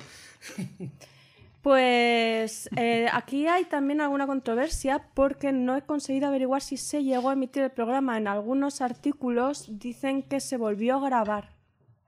Lo que es cierto es que los directivos de televisión española pusieron el grito en el cielo con lo que había ocurrido y dijeron que nunca jamás volvería Sánchez Dragó a participar en un programa en televisión española. Sánchez Dragó, Fernando Raval. Per- eh, perdón, en un, sí, Fernando Raval. Eh, entonces fue Sánchez Dragó el que dijo, si eso va a ser así, aquí tienes mi renuncia y la de todos los contertulios. Coño, había gente íntegra, Sí. entonces. Y entonces, pues por presión, le castigaron a no ir un- en un mes al programa. De modo que esta es la historia de Fernando Arrabal, un dramaturgo, poeta, ensayista, director de cine, patafísico surrealista y borracho en televisión. Yo, Es una pena que haya quedado esa Sí, imagen de él, claro. porque al final nos hablan de Fernando Pero Arrabal y nos viene a la mente eso cuando hay todo toda una historia detrás que también me imagino, Sabina, que tendrá mucho que ver el hecho de que fuera prohibido y tal, para que no tengamos ahora mismo mucha conciencia de, de lo que viene a Además, ser yo la recuerdo, producción literaria. yo recuerdo haber leído de él solo un libro. Y no me disgustó. o sea, y además me acuerdo hasta del nombre. Se llama Baal Babilonia.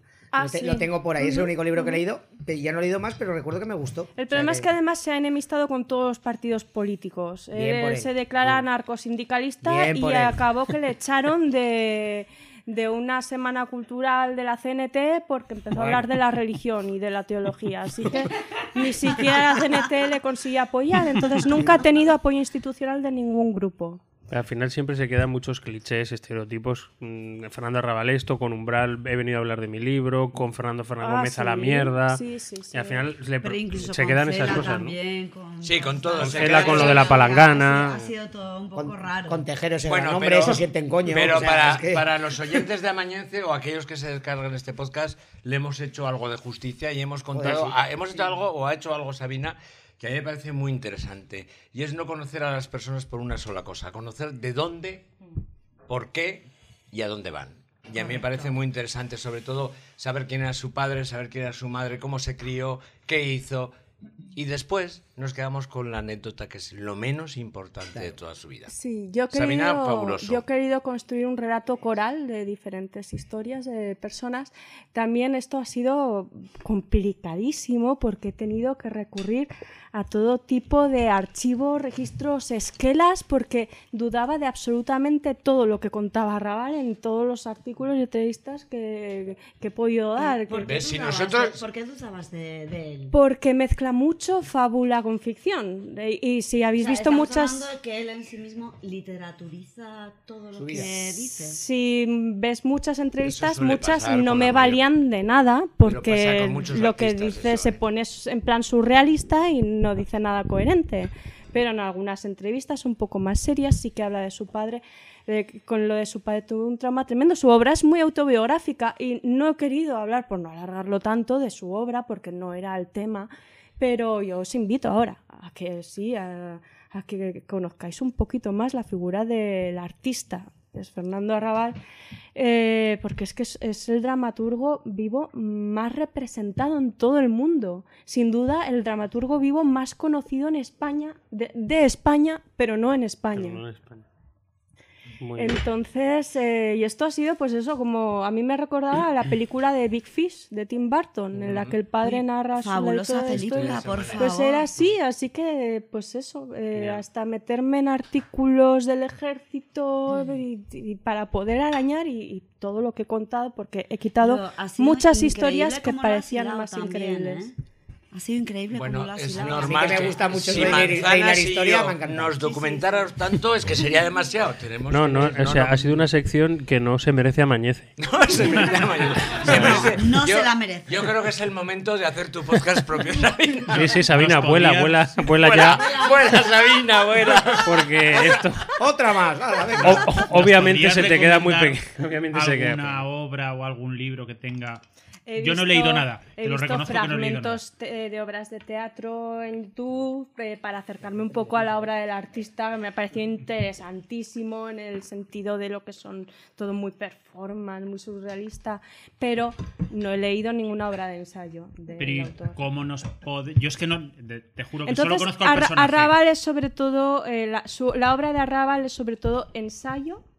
Mm. Luego, luego tiene la carta al general Franco que me he quedado mucho con las ganas de leerla. Joder, le escribía cualquiera, ¿eh? Y tiene sobre todo ensayo y teatro, obras de teatro. Obras de teatro que incluso en YouTube había obras enteras que las he encontrado y, y, bueno, pues es un ensayo que Juchu, por ejemplo, nos ha dado una recomendación. Val- Bueno, Babilonia. siento- Si la encuentro en la estantería antes de que nos vayamos, te la llevas. Siento cortar, siento esto, pero te hemos dado ya más que tiempo. Vale, Ahora sí, vamos a pero tu canción. Ahora añadido, falta mi Tu canción. canción. Eso sí. Eso es, venga. pero voy a ser subversiva como Fernando Arrabal y no voy a cerrar mi sección con un tema musical, sino ¿Cómo? con un poema. Uy, Ah. perfecto. Y no tiene nada que ver con el tema que has elegido, del leitmotiv. del- A la mierda. Entonces, Entonces, ¿esto qué cojones es? ¿Una rebelión? o? sí. Por un momento cre- creía que iba a decir un chiste de Arevalo, pero no, ahí casi se era un este, poema, vale, genial. este es un poema que le dedica Ignatius Farray a Fernando Arrabal, Ah, bueno, bueno. que lee el leitmotiv eh, del Canal Cero con buena fuente y que me parece digno de, de poner aquí porque habla muy bien de la personalidad de Fernando Arrabal. Y por último, como conclusión, como dice el gran Wyoming, Fernando Arrabal al final tenía razón. Por fin ha llegado el milenarismo. Hoy todo el mundo tiene un sueldo de mil euros. Muy bueno. Venga, Genial, pues escuchamos a Ignatius, ¿no? Venga, sí, vamos. Y es un honor, como digo, leer una poesía para Fernando Arrabal con la música de la banda. ¡Un fuerte aplauso! All right.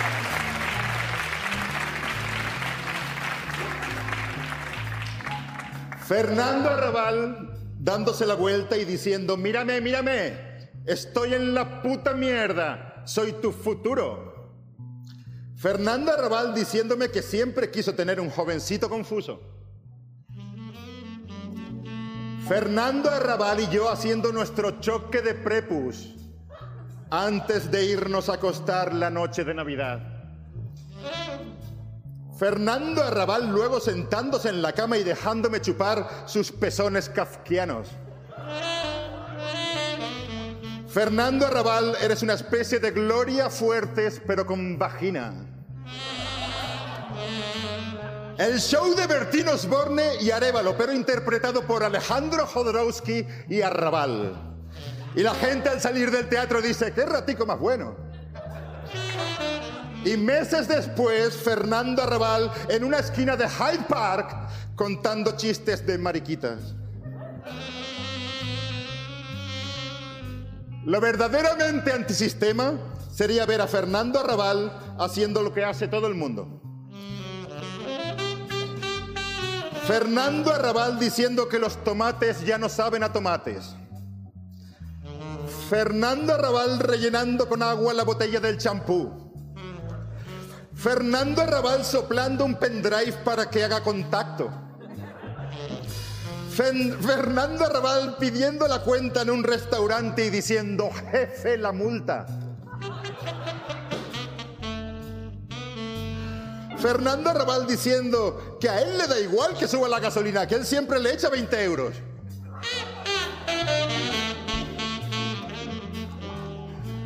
Fernando Arrabal, el cuñado de la posmodernidad. Mentalmente Fernando Arrabal tiene la voz de chiquito de la calzada. Fernando, no tiene ni puta idea de cuál es el camino del Tao, Fernando. Eres un cobarde. Se dice a sí mismo todas las tardes. Fernando Arrabal, inventor del cunilinguis. Le revolver, le petit salope, je suis l'inventeur del cunilinguis. Fue la primera frase que dijo al llegar a Francia. Este poema va a durar hasta que David Lynch entre por esa puerta y se arrodille y llore. Y se arrodille y llore. Y se arrodille y llore y diga Fernando Arrabal y el enano de Twin Peaks, duelo de postureo. Fernando Arrabal dice que a partir de ahora él va a decir comedia con dos M's. Así que poneros las pilas, hijos de puta. Fernando Arrabal es como una misa cantada por hooligans. Poesía es el decalaje inútil que hay mientras las farolas aún siguen encendidas y el hecho de que ya es de día. Y Fernando Arrabal es el alcalde de esa ciudad que permite tal despilfarro. Gracias, gracias. Gracias. Un fuerte aplauso para Fernando Arrabal. Y seguimos con una sección también muy documentada, como ya es costumbre en Pepa, traernos algo muy documentado y como siempre una despeinada.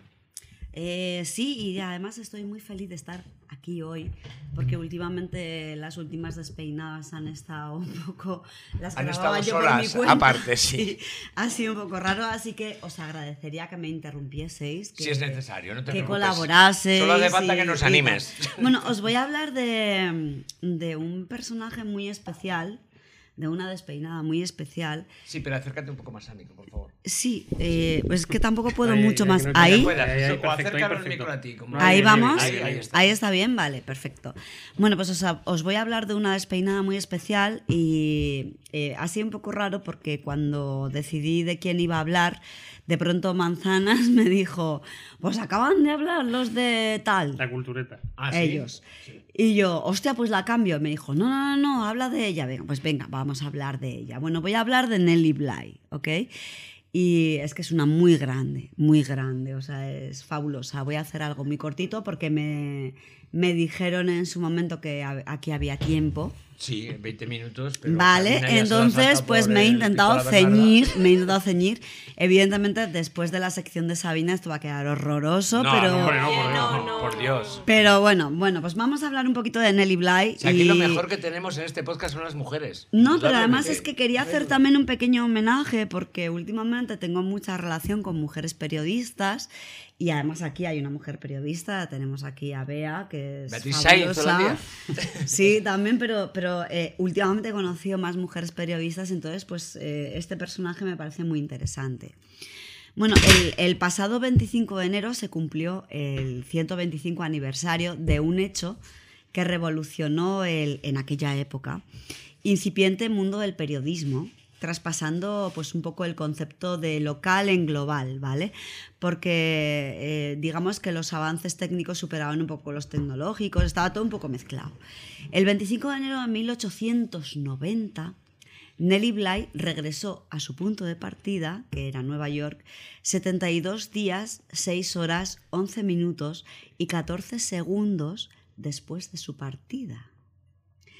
La intención era dar la vuelta al mundo en menos de 80 días. Tal y como, Como Julio Willy Verne, claro, ahí estamos, ahí estamos. Phileas Fogg, por favor. Phileas Fogg. ¿Cuánto daño ha hecho la mierda del león o la pantera? No, no, era Phileas Fogg, muy bien, ahí te he visto, Bueno, a manzanas. mí me gusta Willy.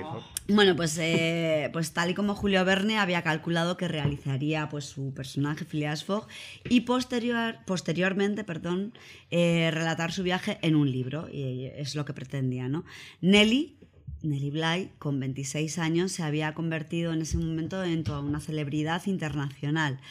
Eh, el nombre de Nelly era Elizabeth Jane Cochran, más conocida, pues eso, como hemos dicho, como Nelly Bly.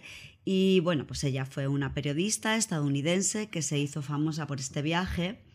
eh, un viaje récord alrededor del mundo en 72 días, no 80, 72. Y bueno, pues ella intentaba emular pues toda esta aventura que había escrito Julio Verne. Y bueno, pues eh, digamos que hizo un reportaje en el que trabajó encubierta para informar de toda esta situación. Y luego pues ella también había hecho mucho periodismo de investigación anteriormente a esto, porque se había pues infiltrado en un manicomio desde dentro. También fue pionera y creó un nuevo tipo de periodismo y bueno, pues eh, digamos que el iconoclasta Hunter S. Thompson popularizaría en 1970 el periodismo que esta mujer empezó a hacer como el periodismo gonzo que no tengo mucha idea, sí, o sea, no he investigado mucho al respecto, pero aquí que tenemos unos cuantos periodistas, yo creo que saben a, Los has a lo que puesto en un aprieto a todos. Sí, no, no, pero a ver, ¿a El qué de hay periodistas? Eh, por favor. No, el periodismo Gonzo, X Carlos sabe, yo solo sé el de que hace Gonzo en el intermedio. Es el único periodismo. El otro no. A ver, de lo que se trataba era de infiltrarse en las situaciones y de vivirlas como si fuera un- una Sí, especie es como en de... primera persona, como, si llevaras una cámara en el hombro Exacto. y fueras, Bueno, y fueras ahora- narrando todo. Ahora hablaremos un poquito más de ello, porque cuando en el primer periódico en el que trabajó Nelly Bly le asignaron las páginas de mujeres para cubrir la moda, la sociedad, la jardinería, ella no se sintió muy feliz, la verdad. Así que lo que hizo fue largarse a México. Se marchó para trabajar como corresponsal en el extranjero. Y bueno, ella tenía solo 21 añitos, estamos hablando de la época victoriana. Pongámonos en contexto que aquello era Mm. Sí, sí, como un eso, poco, un, poco, un poco complicado, ¿no? Y se pasó casi seis meses informando sobre la vida y las costumbres de los mexicanos y eso dio posteriormente lugar a una especie como de publicación que se llamó Seis, Me- Seis meses en México. Pero luego Nelly también cubrió los eventos de la Convención de 1913 a favor del sufragio femenino, viajó, viajó a Europa durante la Primera Guerra Mundial para ejercer como reportera desde el Frente Este y se convirtió en una de las primeras mujeres corresponsales de guerra. Nelly Bly es, por tanto, o sea, bajo mi punto de vista un poco personal, una figura des- destacada en diferentes ámbitos. Pionera del periodismo de investigación, por un lado, magnífica escritora, hay que leer las cosas que ha escrito porque es una maravilla, aventurera y un referente feminista que logró vivir de su pasión y llevarla a cabo libremente en una época en la que el papel de la mujer a menudo se limitaba a ser, y todos lo sabemos, Casi eso es lo más el de esposa y madre, ¿vale? O sea, es- yo creo que ahí estamos todos muy de acuerdo. Entre sus muchas hazañas, Nelly se infiltró, por ejemplo, en un manicomio de mujeres, en fábricas, en compañías de ballet y de boxeo, e incluso en circos de adiestramiento de elefantes. O sea, una pasada. Pero vamos por partes, vamos por partes. Empecemos por el nombre. Nellie Blythe es el, es el seudónimo de Elizabeth Jane Cochran, hija de Michael Cochran, juez y fundador del pueblo de Cochran's Mills in- en Pensilvania, donde Elizabeth nació un 5 de mayo de 1864 y donde creció también. De pequeña la apodaban Pink por la costumbre de su madre de vestirla de un rosa muy chillón, ¿vale? Entonces, pues ahí el, el sobrenombre. Su padre murió cuando ella tenía tan solo seis años y su madre volvió a casarse. Pero el segundo matrimonio no funcionó, con lo cual se arruinaron y debieron trasladarse en 1880 a Pittsburgh. Entonces ella decidió estudiar para ser maestra, pero claro, como estaban en una situación económica bastante particular, pues solo pudo pagar seis meses de matrícula. Y aquí viene lo interesante ahora. En enero de 1885, Nelly leyó un editorial de The Pittsburgh Dispatch, un periódico de la época, titulado What Girls Are Good For, en que son buenas las chicas El heraldo de Pittsburgh. en el que se destacaba que las mujeres solamente podían dedicarse a los quehaceres de la casa y que no era necesario que tuviesen educación. Este artículo misógino, que además abogaba por obligar a las mujeres a cenirse a sus labores de esposas y madres, criticando a todas aquellas mujeres que además eh, decidían trabajar fuera de casa, eh, tildando además la decisión de que yo voy a trabajar fuera de casa, pues venga, muy bien, pues tú eres una monstruosidad. ¿Vale? O sea, trabajas fuera de casa, pues eres horrible. Entonces aquello enfureció de un modo bastante interesante a esta chica, Elizabeth, y decidió responder con una carta al periódico que tituló Lonely Orphan Girl, que significa la pequeña niña huérfana, en el que decía, si las chicas fuesen chicos, bien pronto se diría, que empiecen por donde quieran, si tienen ambición, podrían labrarse un nombre y fortuna. ¿Cuántos hombres ricos y notables que empezaron desde lo más bajo podríamos señalar? Un montón. Pero ¿dónde están las mujeres? Entonces el editor, George Madden, quedó impresionado por aquella respuesta en aquella época. Estamos hablando de la época victoriana, vamos, hay que ponerse en contexto. Quedó impresionado y publicó un anuncio invitándola a identificarse, porque claro, ella había escrito esta carta eh, con un seudónimo, ella evidentemente no se había identificado. Y cuando ella se presentó en la redacción, Madden le, le ofreció un trabajo como redactora. Desgraciadamente, los artículos que le asignó pues eran pues, sobre mujeres, sobre jardinería. Me ha gustado que moda. critiques este artículo que hemos hecho sobre la mujer. Vente a hacer uno Sí, sí, moda. o sea, jardinería, moda, sociedad, unos temas en los que ella, pues evidentemente no se encontraba muy a gusto después de haber escrito la esta este carta, señor claro. la carta. Fue entonces, entre los compañeros de redacción, eh, que, bueno, pues con toda esta broma decidieron buscarle otro nombre, porque lo de Elizabeth Cochrane como que no sonaba muy bien. Y entonces le buscaron un seudónimo para publicar sus artículos. Y en, en aquella época era muy popular una canción titulada Nelly Bly. ¿Vale? Que curiosamente destacaba las aptitudes de la mujer para llevar una casa y que además hablaba de ello como si fuese una especie de un dulce idilio doméstico. O sea, era todo como, como muy. Sí, eso de que bien que Muy cínico, muy casa, ácido, sí, o sea, trabajar era- era muy el día divertido. con la nevera mano. Bueno, si alguien lo quiere buscar, esta canción, Nelly Bly, era del cantautor Stephen Foster, ¿ok? O sea, está todo documentado aquí en este, No, no, sí, en este amañece que no es documentáis, poco, ¿eh? ¿vale? Manzanas yo no, pero el resto sí. Y bueno, pues a partir de entonces, Es obsceno pues todo lo eh, documentado esta mujer, Elizabeth arte. Pues firmaría todos sus artículos como Nelly Bly, ¿ok? Bueno, escribió eh, numerosos artículos sobre la vida de las mujeres pobres. Las mujeres pobres que trabajaban en las fábricas de botellas, eh, sobre todo en las fábricas de botellas de Pittsburgh, que era donde ella estaba publicando. Y los artículos gustaban mucho a los lectores, pero eran muy criticados por la comunidad empresarial, evidentemente. Y cuando las, las empresas amenazaron con retirar eh, la publicidad que tenían en el The Pittsburgh Dispatch, que era el periódico donde ella publicaba, pues a Nelly dija- digamos que le dijeron, oye, mira, chata, que, que ya vale, o sea, que todo muy bonito, esto que estás escribiendo, todo mola mucho, pero vamos, que ahora lo que queremos es que escribas un artículo sobre jardinería. Sí, era como ahora. El que paga manda. Claro, y entonces ella dijo, vale, pues escribo un artículo sobre jardinería, muy bien todo, lo escribió, lo presentó y cuando se lo llevó al editor, junto con el artículo, incluyó una renuncia. Y renunció a, su trabajo. Y la siguiente aventura de Nelly fue un viaje de seis meses a México.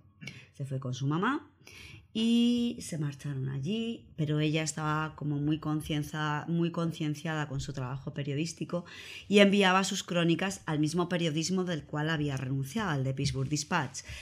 Y lo que comenzó como un diario de viaje, porque ella lo que pretendía era simplemente pues un poco plasmar un poco sus aventuras y tal, se convirtió en una crítica muy mordaz, muy mordaz del gobierno mexicano porque resulta que informó que el presidente en, aqu- en aquel momento, Porfirio Díaz, quería encarcelar a un periodista por criticar al gobierno. ¿Nos suena esto mucho? no?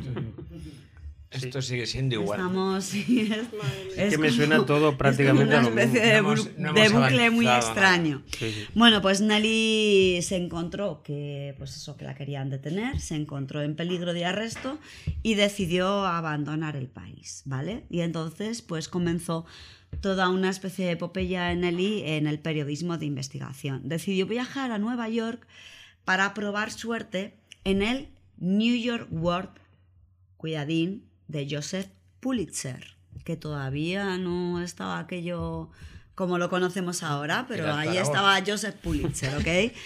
Bueno, en el siglo XIX las publicaciones no eran demasiado exigentes con el ideal de periodismo imparcial y objetivo. Pero La verdadera pero tampoco, ¿no? preocupación, bueno, bueno, yo, aquí- yo creo que ahora tampoco, evidentemente, la verdadera preocupación, igual que ahora, eran las ventas. Y tener a Nelly Bly en plantilla en la época victoriana, una mujer, era como una especie del mejor reclamo que podía tener entonces un rotativo en la Gran Manzana. Joseph Pulitzer lo sabía, ¿vale? Y por eso lo que hizo fue abrir las puertas del New York World. Lo hizo a partir de un mordaz artículo en el que entrevistó a todos los directores de periódico más importantes de la ciudad y les preguntaba acerca de tener a una mujer entre sus filas. Bueno, las respuestas fueron alucinantes, todas misóginas, y dieron forma a un inusual texto que se dio eco en todas las redacciones del país, incluida la del Pulitzer, por supuesto, que adivinó que evidentemente tener a Nelly en, en las líneas pues se convertiría en su firma más preciada. Pero aquí está el señor Pulitzer que dijo, pues te lo voy a poner jodido, chata. Te lo voy a poner muy jodido. Y se lo puso muy difícil porque le encargó como primer trabajo la investigación del asilo psiquiátrico para mujeres Women's Lunatic Asylum de la isla de Blackwell. Y- sí. Él quería que lo que hiciese Nelly fuera denunciar el maltrato a que- al que eran sometidas las internas. Una cosa que jamás, jamás, nunca nadie se había atrevido a abordar. Y entonces Nelly dijo, ¿qué mejor manera de conocer unos hechos que implicarse completamente con el tema? Y entonces era Y terrible entonces además Nelly... estar en un sí, manicomio sí, era sí, algo sí, o Sí, sea, Sabina, fue alucinante. Se Sabina, ¿quieres están viniendo recuerdos de American Horror Story. Sí, sí, sí. Muy la fuerte, segunda parte, sí. Bueno, pues Nelly lo que hizo fue convencer a los doctores que estaba loca y que debía ser ingresada en el psiquiátrico, donde descubriría, evidentemente, las deplorables condiciones de salubridad y de trato a las que sometían a las pacientes. Una, bueno, una auténtica locura. Muchas de ellas no tenían ningún cuadro de locura. Sencillamente hablaban solo alemán u otros idiomas y por su incapaz de expresarse en inglés eran recluidas ahí en el psiquiátrico. ¿Vale? O sea, era, era una auténtica... Bueno, Locura. Bueno, me, me- quiero, me quiero morir solo de pensarlo. Las pacientes eran sometidas a baños de hielo, temperaturas frías y comidas no comestibles. El personal las atacaba, las maltrataba psicológicamente, las golpeaba y las mantenía en condiciones inseguras y además, sobre todo, antihigiénicas. Era una brutalidad.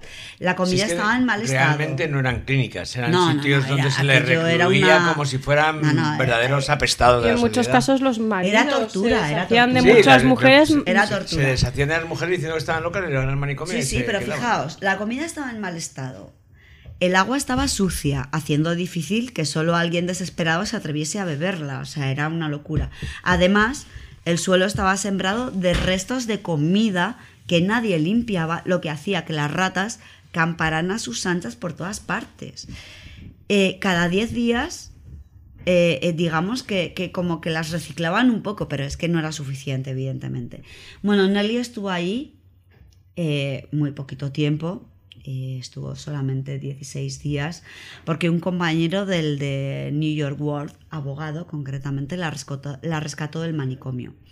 Nelly, en sus artículos, reflexionó acerca de lo terrible del tratamiento que recibían y de la imposibilidad de mejorar, que esto a mí me parece una cosa muy importante, porque estaban sometidas a torturas, ¿vale? O sea, Nelly y sus compañeras, cuando, mientras ella estaba ahí recluida, pasaban los días de las 6 de la madrugada a las 8 de la tarde sentadas en unos bancos duros e incómodos, sin la posibilidad de moverse o hablar, ni siquiera de leer. Ni- y, y bueno, y si se atrevían a hacerlo, por supuesto, eran maltratadas severamente. Pasaban frío, nadie les brindaba ropa de abrigo.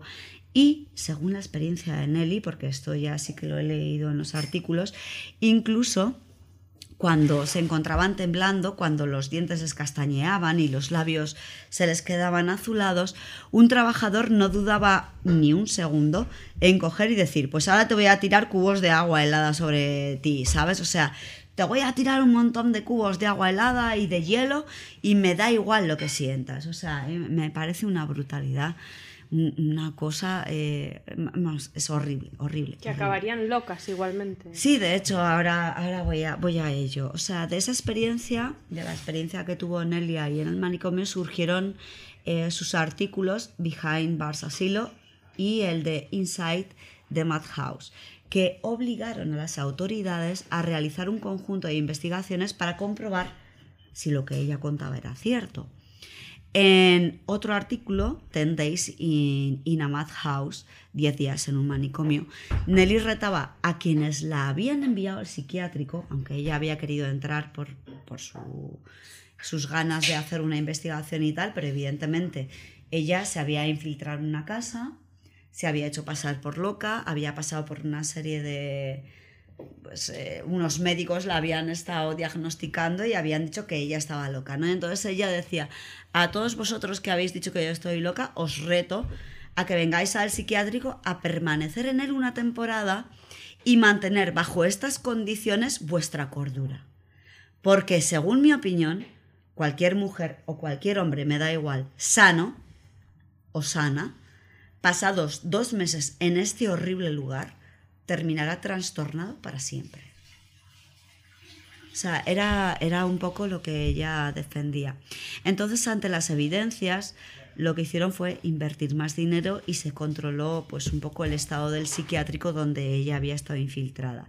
Nelly se sintió satisfecha porque se dio cuenta de que el periodismo servía para denunciar y para mejorar la situación de los más desprotegidos. Y durante los siguientes años lo que ella hizo fue dedicarse a sacar a la luz casos de, pues, por ejemplo, niños abandonados e informó sobre las condiciones de los trabajadores en las fábricas. Este tipo de periodismo en encubierto, o haciéndose pasar por alguien que ella no era, se convertiría pues, en su estilo particular. Su facilidad camaleónica para cambiar de identidad, pues como cualquiera cambiamos de camisa o de vestido, se convirtió en su seña periodística y como consecuencia se aficionó a ofrecer cada lunes en el periódico donde ella estaba trabajando ideas pues más kamikazes. Cuando no se hacía arrestar, estaba probando un nuevo invento llamado bicicleta. Aquí me gustaría que viniese el atro. no, pero en aquella época era bastante, bastante interesante. O pidiendo, por ejemplo, a un practicante de vudú que le realizara un conjuro de amor, ¿vale? O sea, era, era como muy radical ella en sí misma. Hasta el día en que se quedó seca de temas.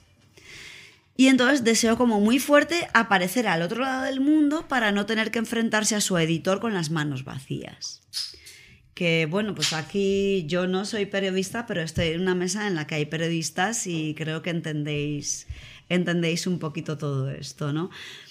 Y entonces eso es lo que hizo. Eh, solo que en lugar de escaparse lo que hizo fue convertirse en un fenómeno mediático en el año 1880. Em, todos sabéis de lo que estoy hablando, pero voy a adelantarme. Es imposible que lo haga usted, fue el terrible veredicto. En primer lugar, es mujer y necesitaría a alguien que la protegiera. Incluso aunque pudiera viajar sola, necesitaría llevar tanto equipaje que la retrasaría para hacer transbordos rápidos. No puede hacerlo nadie más que un hombre. Esa fue la descorazonadora respuesta de su editor cuando Nelly le ofreció una idea basada en la mítica obra, obra de Julio Verne que Que todos no habría salido conocemos. hacía mucho tampoco, ¿no? Porque por la 16 época- años. Sí, Hacía 16 años que se había publicado eh, La Vuelta al Mundo en 80 La Vuelta días. al Mundo en 80 días. Y entonces Nelly Era, ah, era lo- Willy lo, Fogg, que ¿no? Hizo personaje. Conocéis todos la obra, ¿no? Sí, Entiendo. claro, claro que sí. Vale. Bueno, pues eh, Nelly lo que hizo fue decir, muy bien, que salga el hombre. Yo saldré el mismo día que él y llegaré antes que él. Hicieron una carrera así como. No, no exactamente. O sea, ella simplemente soltó ahí su machada, por decirlo de alguna manera, y ya está.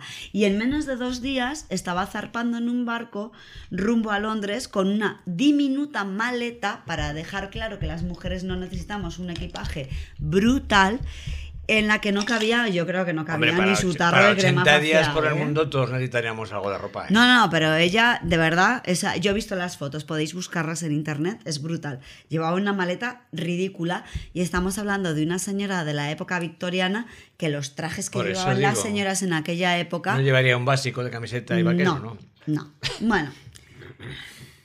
Centrémonos, Paco, centrémonos, ¿vale? ¿Nos centramos o no? Sí, sí, que sí. Sí, sí, estamos- no sé, o estamos sea, te súper centrados. No, hombre, no, que me. intentaba hacer una broma, nada más. Vale, pues hagamos broma. Pues ahora te voy a hacer broma también. Sola. ¿Vale? Sola. 25 años. Una escasa maleta y 200 libras esterlinas escondidas en una bolsa alrededor del cuello. Nelly Bly se embarcó en el Augusta Victoria en el puerto de Hoboken, ¿ok? Y era el 14 de noviembre de 1889. Vamos, nos ponemos todos en situación. ¿Qué os parece? O sea, a- Sí, hay que es que hoy en día a todas las tías nos dicen no viajéis Sí, no solas, que os pueden huevos. pasar cosas feas. Y esta señora en 1889 dijo, venga, que me largo a dar la vuelta al Al mundo, mundo. ¿sabes? 72 días después, seis menos que los que había necesitado ese afamado inglés creado por Verne, Willy el señor Phileas Fogg. Uy, Ah. uy. Paco, vas a cobrar, ¿eh? Paco, no Vas te a creías. cobrar, bueno, bueno, pues ese señor Phileas Fogg, después de 80 días, llegaba a New Jersey eh, y, y, sin embargo, esta señora llegaba 72 días después, el 25 de enero de 1890. Y bueno, que sepáis que una de las paradas de su viaje alrededor del mundo fue precisamente la casa de los Verne en Amiens. Nah. Ah, luego os cuento más, luego os cuento más. Uh, uh, uh. Bueno, consiguió volver a casa 72 días después. Lo voy a decir mil veces, ¿eh? 72. Que no 80, 72. 72. Se han hecho los segundos. Durante ¿no? los cuales el New York World, el periódico del señor Pulitzer, había retado en público a otra periodista rival y la revista Cosmopolitan, todos sabemos cuál es la revista Cosmopolitan, ¿verdad? Bueno, pues decidió enviar a su ¿Tan vieja propia reportera. Sí, sí, sí. Decidió enviar a su propia reportera, Elizabeth Byland, para que compitiera con Bly. No pudo con ella y pues ahí se quedó todo un poco. Pero bueno, pues eh, también el, el New York World pues sorteó un viaje por Europa entre sus lectores y también convirtió la imagen de Nelly en una postal publicitaria. Y si queréis os cuento un poco su itinerario. ¿Queréis conocer su itinerario? ¿Puedo Bueno, hacer una pequeña coña sobre. of course, porque of se me ha course. venido- Venga, manzanas, me- tú eres Dios aquí. No, es que me ha venido la imagen de Nelly en el muelle. Me ha recordado una canción de Maná. La de Sola. sola con su espíritu. en el muelle Te estoy odiando un poquito, Ya. ¿eh? Te estoy odiando un Perdón, poquito. es- tenía que decirlo, lo no siento. pasa Pepa. nada, no pasa nada. Cuéntanos su itinerario. ¿Lo Venga. queréis saber o no? Porque Por si no, supuesto, hombre, Sí, claro que sí, claro que sí. No, no, no, por favor. Venga, el itinerario. Bueno, pues eh, como he dicho, ella salió eh, pues en el Augusta Victoria del puerto de Hoboken y tardó seis días en llegar a Southampton, en donde tomó un tren para Londres. Y de allí lo que hizo fue pasar al otro lado del Canal de la Mancha, a Calais, con el tiempo justo de tomar otro tren y dirigirse a París comparada, por supuesto, en Amiens, en donde, como ya os he comentado hace un momento, conoció a Julio Verne, quien, muy escéptico, y, Ah, mira. y muy cabronías, y muy cabronías, Julito, le dijo, eh, señorita, si es usted capaz de hacerlo en 79 días, que lo hizo en 72, vamos a dejarlo era 72, 72. 72, Le regalo un 72, libro. eh, yo la felicitaré públicamente. No lo hizo, que lo sepáis. No, lo oído. No lo hizo nunca. Bueno, desde Julito París. nos ha salido cabrón. Sí, sí, un poco cabrón. Y eso que yo era muy fan ¿eh? de Julio. Verne, que lo sepáis. Pero bueno, a ver, todos tenemos nuestros fallicos. Da igual, da igual. Vamos a perdonarse. Jules tenía sus también, sido peor que se también. llamado también. Iglesias. o sea, por lo menos se llama de... Me acabas de dejar muy triste, manzanas. Vaya. Bueno, vamos a continuar. Bueno, desde París esta señora se trasladó a Brindisi, que está en el sur de Italia, Sí. y desde allí tomó pues un vapor con el que cruzó el Mediterráneo, con parada en Port Said y antes de atravesar el canal de Suez. Luego cruzó el Mar Rojo, el Mar de Arabia y, eh, estuvo haciendo escala en el puerto de Adén en Yemen. Después Pero no cruzó... fue- ella no fue en globo. No, no. Ya, pero, pero, ¿no? pero os puedo hablar luego de la vuelta al mundo en globo en el próximo Amanece. No, no, Que también decir, lo tengo sí. preparado, ¿eh? que lo sepáis. Sí, ¿Eh? ¿Eh? sí, Que es otra tía. Es otra tía. Que os pensáis que aquí solamente los hombres han hecho cosas, pero la primera no mujer que dio la vuelta al mundo Joder, Pepa, en me has dejado menos muy tiempo del que este predijo comentario. el señor Julio Verne fue una mujer y la primera mujer que dio la vuelta al mundo en globo y en bicicleta, que tengo dos, ¿eh? Tengo dos. Ah, pero hay más mujeres. Sí, sí, hay más. Ya, que no Hay se, más, hay más. Que no se entere Heraldo de este último comentario. ¿eh? Vamos a hacer como que no lo hemos dicho. Bueno, luego cruzó el océano e hizo escala en Colombo, la capital, como todos sabéis, espero, de la isla de Ceilán. Hombre, por favor, el Colombo. Colombo no era, pero Colombo no era un detective. Era un detective, ¿no? Ceylon Island. Ceylon Island. Y bueno, desde ahí se dirigió a Malasia, luego a Singapur, a Hong Kong, a Yokohama, que por cierto, Yokohama en ese momento era el único lugar no británico donde ella estuvo, ¿vale?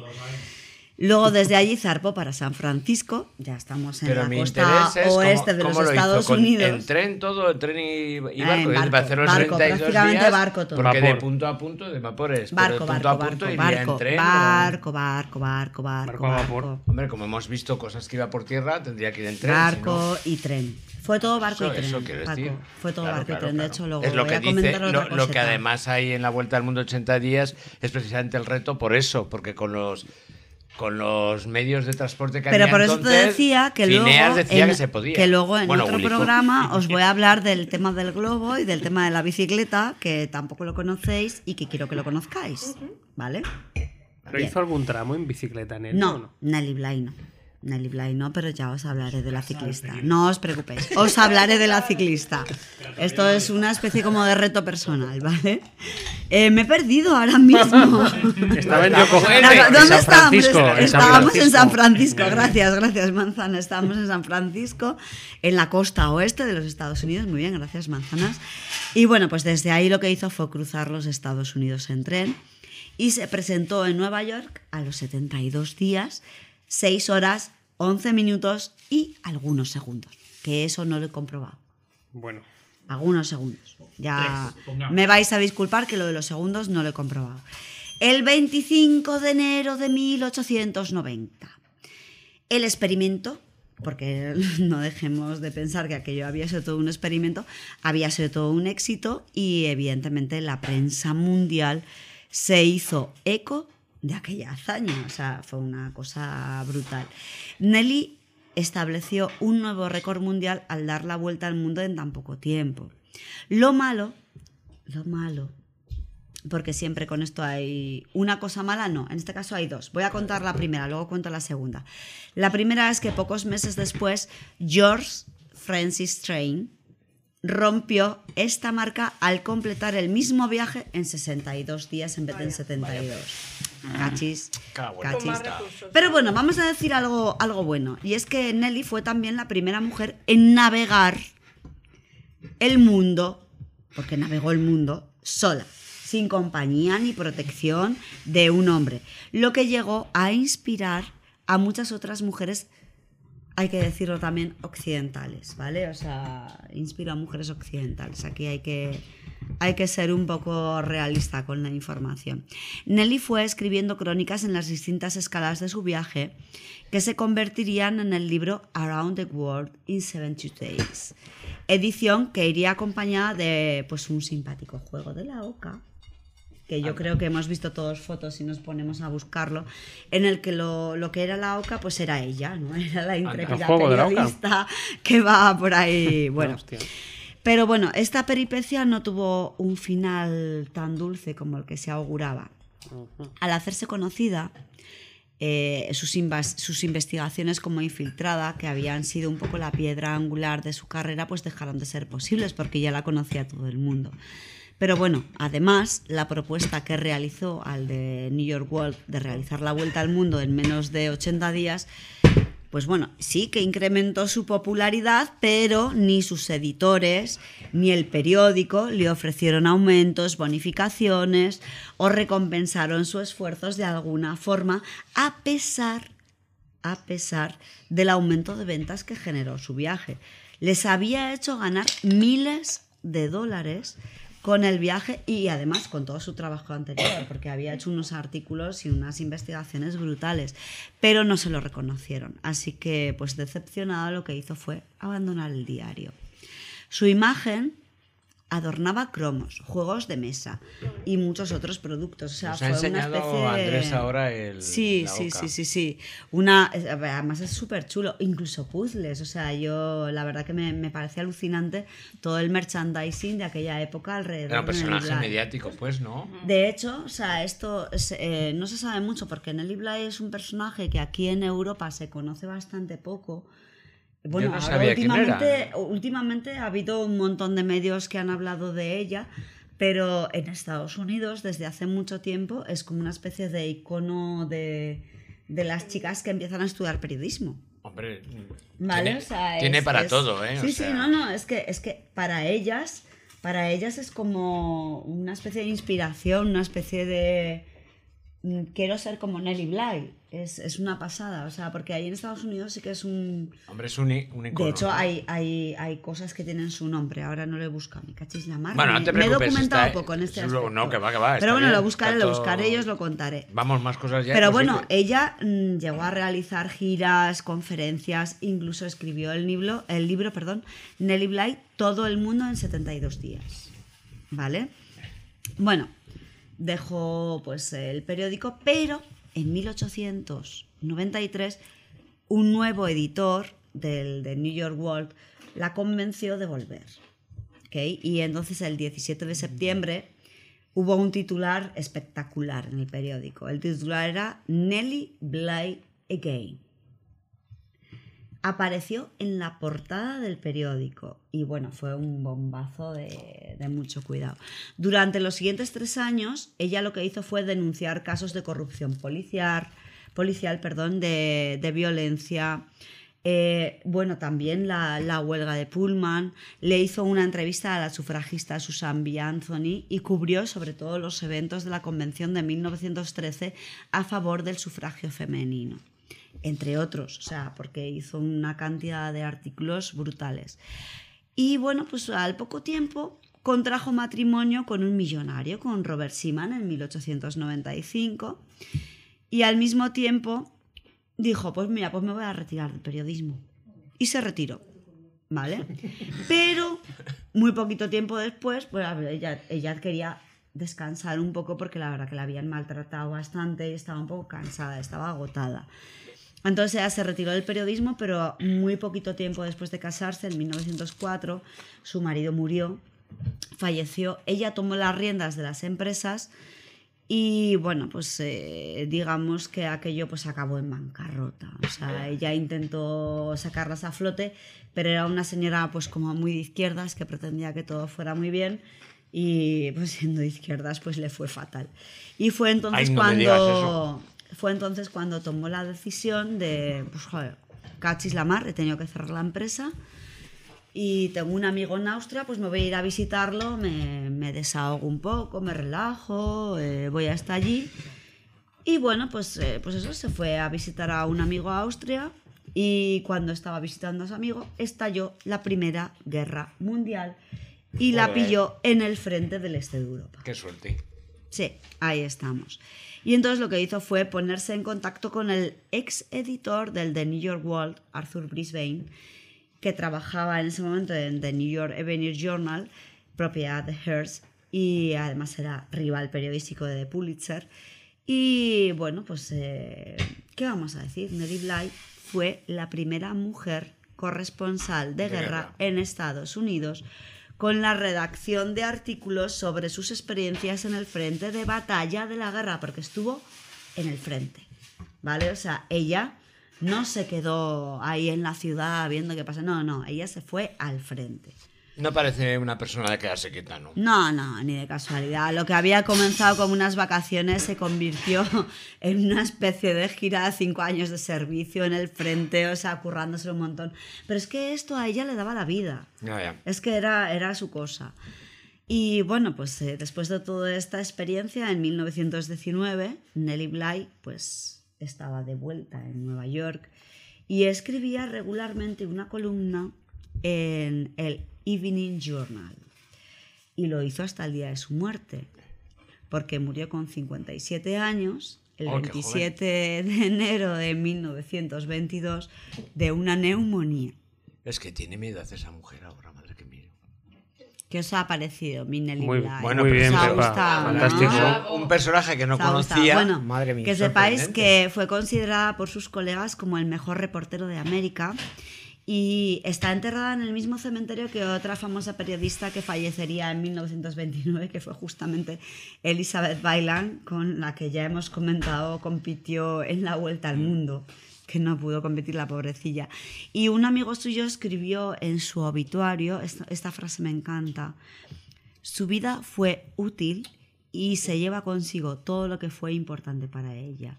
Un, hombre respeta, un nombre perdón, respetable, la consideración y el afecto de sus compañeros, el recuerdo de buenas luchas bien luchadas y un sinfín de buenas acciones que jamás olvidarán quienes no tenían más amigos que Nelly Bly. Afortunado el hombre o la mujer que pueda dejar un recuerdo tan bueno. Impresionante. Genial. Impresionante. Me gustaría terminar, eh, por último, eh, de que la editorial Capitán Swing ha publicado dos libros. Una biografía que no deberíais perderos si queréis conocer algo más sobre Nelly Bly. Y recientemente, hace muy poquito, creo que en enero o febrero, el libro La Vuelta al Mundo en 72 días y otros escritos, eh, con prólogo de Maureen Corrigan, introducción de Jean-Marie Lutez y traducción de Silvia Moreno Parrado. Y este volumen, que es la única recopilación impresa y editada de los escritos de Nelly Bly, os lo recomiendo. He leído muy poquito todavía, ¿vale? Pero es alucinante. Incluye sus obras más conocidas.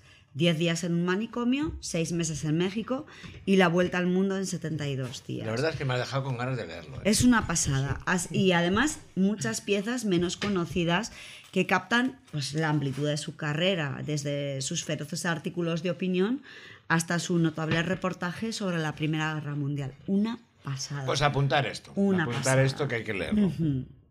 Pues que viva, canción, que ¿no? viva Nelly Una canción, una canción.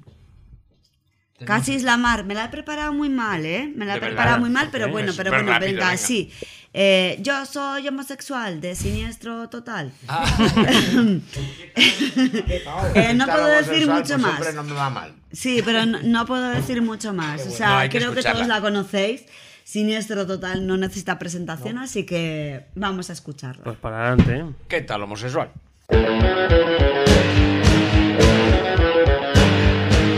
¿Qué tal, homosexual? Pues hombre, no me va mal. ¿Qué tal, homosexual? Pues hombre, no me va mal. La leche ha vuelto a subir. Me han robado el instrumental. Y están en huelga los obreros hemos ganado el partido, como ves, no me va mal. ¿Qué tal, homosexual? Pues hombre, no me va mal. homosexual. Pues hombre, no me va mal. Hoy hay eclipse de sol, la luna empieza a crecer. Y es el aniversario de Guadalcanal. Y hace bueno este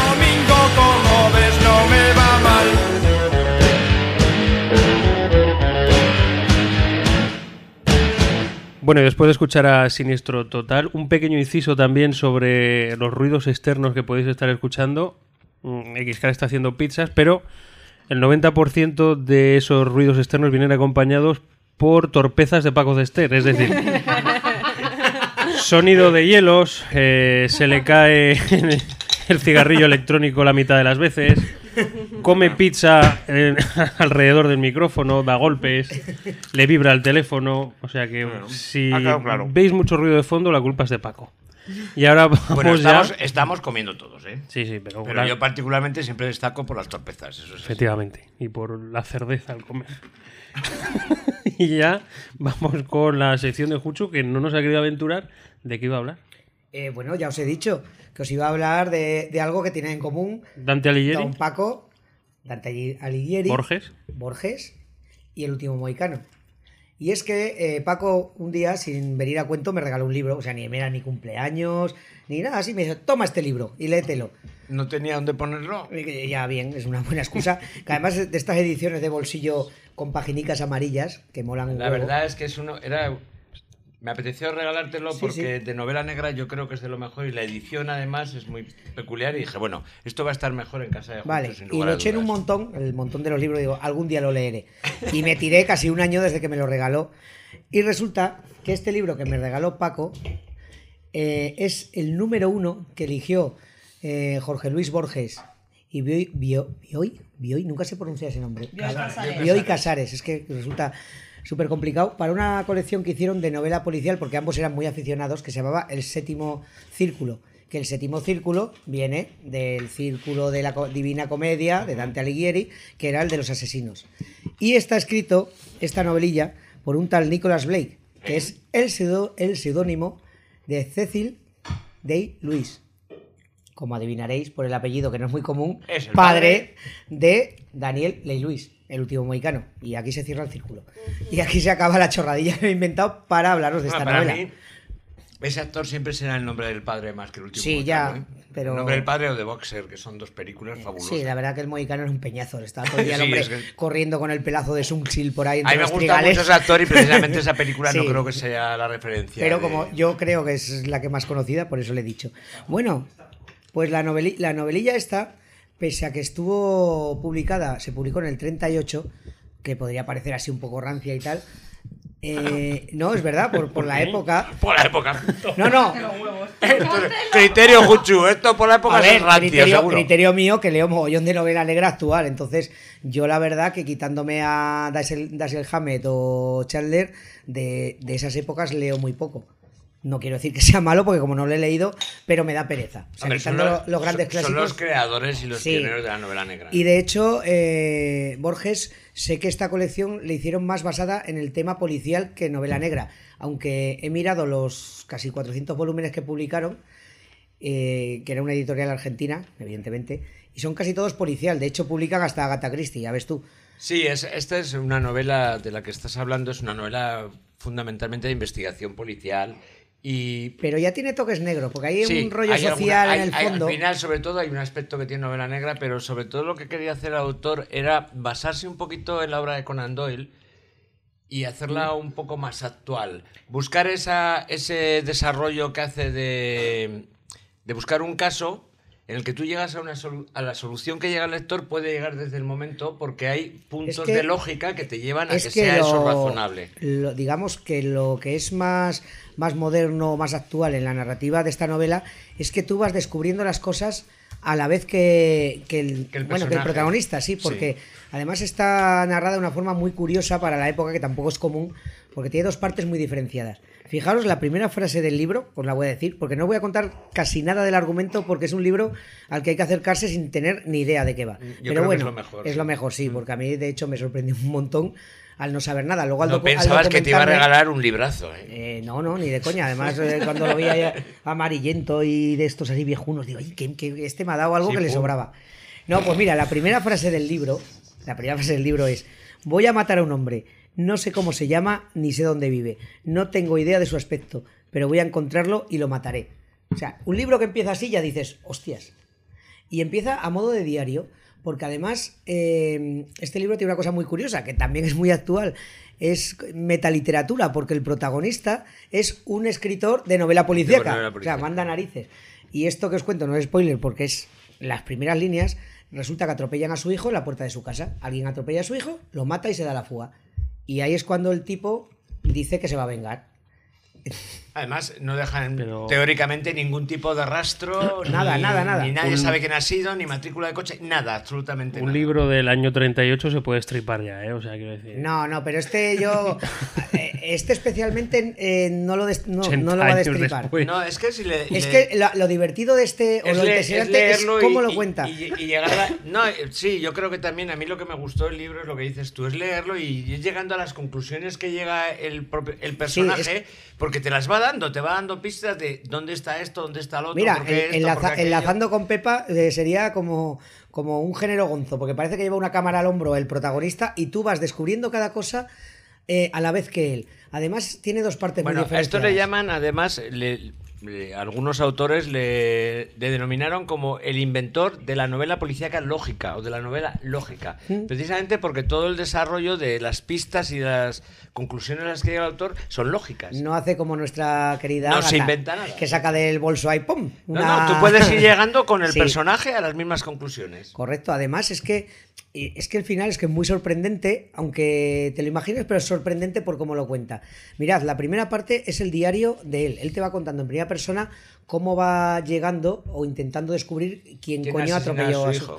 Pero luego llega un momento que a mitad de novela en, en el cual se acaba el diario y comienza narrando ya en tercera persona. Si es que es Porque un poco aparece un de- además, Sí. la, la otra, la parte Sí, porque que aparece un- después, un, porque... detective y que es el que, el que retoma la, la narración, pero y hasta que te llega un final que es para mí es muy sorprendente, pero no sorprendente en plan no me lo esperaba, sino te lo esperabas, pero cómo lo lleva, cómo te, te Cómo lleva llega esa él, conclusión, sí. me parece magnífico. Mm, No sé, es que solo os quiero decir que, que os animéis, no sé si estará por ahí en ¿Hemos dicho cómo se llama? La bestia debe morir. vale. Igual no le he dicho, ¿eh? Sí, Tiene sí, lo- razón, le he Es que dicho. yo no recordaba, por eso lo volvemos a, a remarcar. Además, eh, ahí se hicieron varias películas de, de esta. Bueno, dos. La primera argentina, casualmente, porque, porque se descubrió esta, esta novela, pues por eso, por Borges y Bioy Casares. Entonces, los argentinos, una peli protagonizada por otro tío que os sonará. Es un fichaje. Eh, hombre, el, ¿cómo se llama el hombre este? Narciso Ibáñez Menta. Padre de, Padre de- Chicho Ibáñez Serrador. Toma. Uno de los grandes de. Iba a decir de lo negro, terror, bueno, terror, suspense. Vamos, yo de niño recuerdo que ese hombre me daba mucho miedo cuando hacía lo de historias para no dormir, que salían los rombos en la tele y yo solo con la, con la puertecica se hace. Ya me iba cagado la cama. En Argentina la película se llamó La bestia de tu madre debe morir. Debe morir. Pero es que la segunda, a segunda, La segunda a- a- agarrado los calzones, que la dirigió Cla- Claude Chabrol. Claude Chabrol. Y es francesa. Bueno, yo qué sé, francesa. No se puede ser perfecto, pero bueno, está Chabrol, que era francés el hombre. Y luego hay una tercera que mm, se llama igual, La bestia debe morir, pero que el protagonista es otro grande, Peter Cushing, pero que no tiene nada que ver con la novela. No, yo O sea, solo, solo el título. Si vais a ver una película, la segunda, la francesa. ¿La de Chabrol? Yo es que no he visto sí, ninguna. Sí, sí, es buenísima. ¿Mm? Mm. Yo la- no- y, no, y no cuento nada, pero yo he visto la segunda. He visto la segunda porque la programé cuando estaba en televisión, además, para su emisión, y la verdad es que es un peliculón. Y el, y el, bueno, y el director, por favor, a ese director hay que verlo. Chabrol es de Pues- lo mejor del cine francés. Eh, Pues de esto poco más tengo que decir porque es que no quiero desvelar nada de la trama. Solamente decir que es una, una novela muy moderna, muy actual, pese a la época en la que está escrita, y que eh, ade- además mm, es, es que tiene también ese punto que podríamos meterla en la novela negra, aunque sea policial, porque también tiene, si recuerdas Paco, en la segunda parte, mucha ironía, mucho cinismo y mucho meterse con cierta sociedad digamos, de clase alta, Aburguesada. aburguesada, y mete unas pullitas por allí, que eso tampoco era habitual en la novela, digamos, Pero es puramente que policial. realmente lo que, lo que dices es verdad, lo has dicho que te sorprendió, pero es cierto que es una novela que no parece que esté escrita en el 38. No, no, para porque nada. Es, es muy, muy actual. La que y- parece una peli de Tarantino, porque empieza como en círculo. En círculo. Yo, yo lo que a mí lo que más me sorprende es que no se hayan hecho versiones incluso más conocidas, porque el argumento da para una película eh, realmente intensa, ¿eh? y la de Chabrol es quizá para mí la mejor. He visto esa y la tercera y para mí la mejor. Sí, sí, a mí, y a mí lo que me extraña es Y me que- falta una que con buenos medios, ¿no? De, de verdad. Pepa. Sí, tengo una pregunta. O sea, yo no he Que no sea leído- difícil, ¿eh? Que no, es una tontería, tranquilo. Eh, no he leído las novelas, no he visto las películas, pero eh, tengo una duda, quizás. eh, todo, todo este tema policial y tal, igual se ha tomado como un poco de excusa para hablar de otros temas. O sea, como cuando se utiliza la ciencia ficción. Sí, Para, re- para, realmente para es- hablar de, Claro, la- es, un buen escritor y aprovecha O sea, todo para sacar. A ver, no es eh, solamente O sea, por lo que estáis contando, no por otra cosa. El o sea, escritor, veo- por, darte, que- por darte un par de pistas, el señor este, el Cecil de Luis, era bastante comunista, estuvo en España eh, con- eh, con las brigadas Con las brigadas internacionales. internacionales. Que apro- aprovecho para decir que nuestro querido David Simon va a hacer una serie de seis episodios sobre la Brigada Lincoln en España y que hay un montón de, ¿Otra gañan- vez? de- sí que hay un montón de gañanes que ya le están diciendo lo Pero que tiene no, que hacer. eso es porque hay internet, si no antes Sí. no se enteraría nadie. Pues eso, no. Pues eso, el, el hombre este sí que aprovecha. De hecho, eh, para ser una novela policial, que es lo que hemos- estamos hablando, hace cosas que no hace nuestra amiga Agatha ni ninguna de la época. No, yo creo que hace que cosas como Patricia Highsmith, además. Pues Sí, sí, a mí, me la- gusta, a mí me gusta, por ejemplo, coger un género, no sé, eh, me imagino que a ti justo te pasa también, que tú que eh, estás un poco más metido en este género de, de lo negro y tal, que a veces eh, lo que es el ambiente del género se toma un poco como base para hablar de otros temas. Sí, sí, ¿no? claro. es- Sobre pero- todo es Y una a mí- a crítica mí me- a mí social parece- a mí me y- parece además un y recurso política. Sí. cojonudo, o sea, a, me ver, es- parece a ver, la diferencia entre la novela Como la Enigma. ciencia ficción la, también. la diferencia entre la novela Enigma y la novela negra es esa precisamente. La novela Enigma solo se trata de saber quién ha, quién ha hecho un crimen y la novela negra es por qué se cometen los crímenes. Se, se va más al por qué. Entonces, aquí no solo se trata de un crimen que podría ser fortuito, es un atropello. Realmente es que ni siquiera busca nada raro ni rebuscado. es es que un además realmente atropello. luego al margen de averiguar quién es luego hay un giro total Sí, de, guion que es inesperado Claro, pero se centra en la época, nos habla de la época. No, no, y- se- a ver, y se habla de una cierta clase social de la época. Ok. Y, y- y que, y que no todo nada. entra mucho en la mente del personaje No, que pero está que a mí esto me eso. parece muy Es- importante. eso es lo más interesante, lo que ha dicho Eh, Paco. sí, que es te un mete poco, en la a mí me recuerda a. Patricia Sí. y te mete bastante dentro No, de que lo Patricia que Highsmith, estás hablando Sí, de pues, mi chica. Sí, sí, tiene, tiene mucha influencia. Sabes que es mi Y chica, luego, ¿no? en Lo la, sé, lo y sé. luego en la segunda parte Por eso- también. por eso te pongo ese ejemplo. Y en la segunda parte también te mete incluso en la mente del asesino, Del o del- que ha cometido el atropello. Te- sí, sí, sí, es está- que realmente está muy dirigida a ver lo que, lo que piensan los dos y, so- y se- y desde ese punto va haciendo Está toda la bien. deducción y toda la novela. Bueno, yo, Yo- creo que no hay que hablar más No, de no, ella y hay que leerla. Leerla Es- se lee rápido, además- se lee bien. Y Además es muy, co- es muy cortica, ¿eh? es, una, es una novela bastante cortita que se lee de un tirón y sobre todo que atrapa. que No la atrapa puedes mucho. dejar de leer. Atrapa muy bien. a propios y Venga, extraños. Y, tema. y ya está, voy con mi tema. Hoy he, he visto que he sido corto por una vez, he sido breve. Bueno, si has recuperado los 10 minutos que se ha pasado Sabina, los 10 minutos que se ha pasado Pepa, ya Exactamente. está. Pero que me habéis cortado mucho. ¡Ah! ¡Oh! Que sepáis que a mí también, ¿eh? Reprochitos Que sepáis ahora. que a mí Ahora, también. ahora que me he dejado un montón de Tú- textos sin. A ver, Pepa, tú has pedido que te cortaran, ¿eh? ahora no te quejes. No, hombre, pero yo a mí me habían dicho que tenía un tiempo.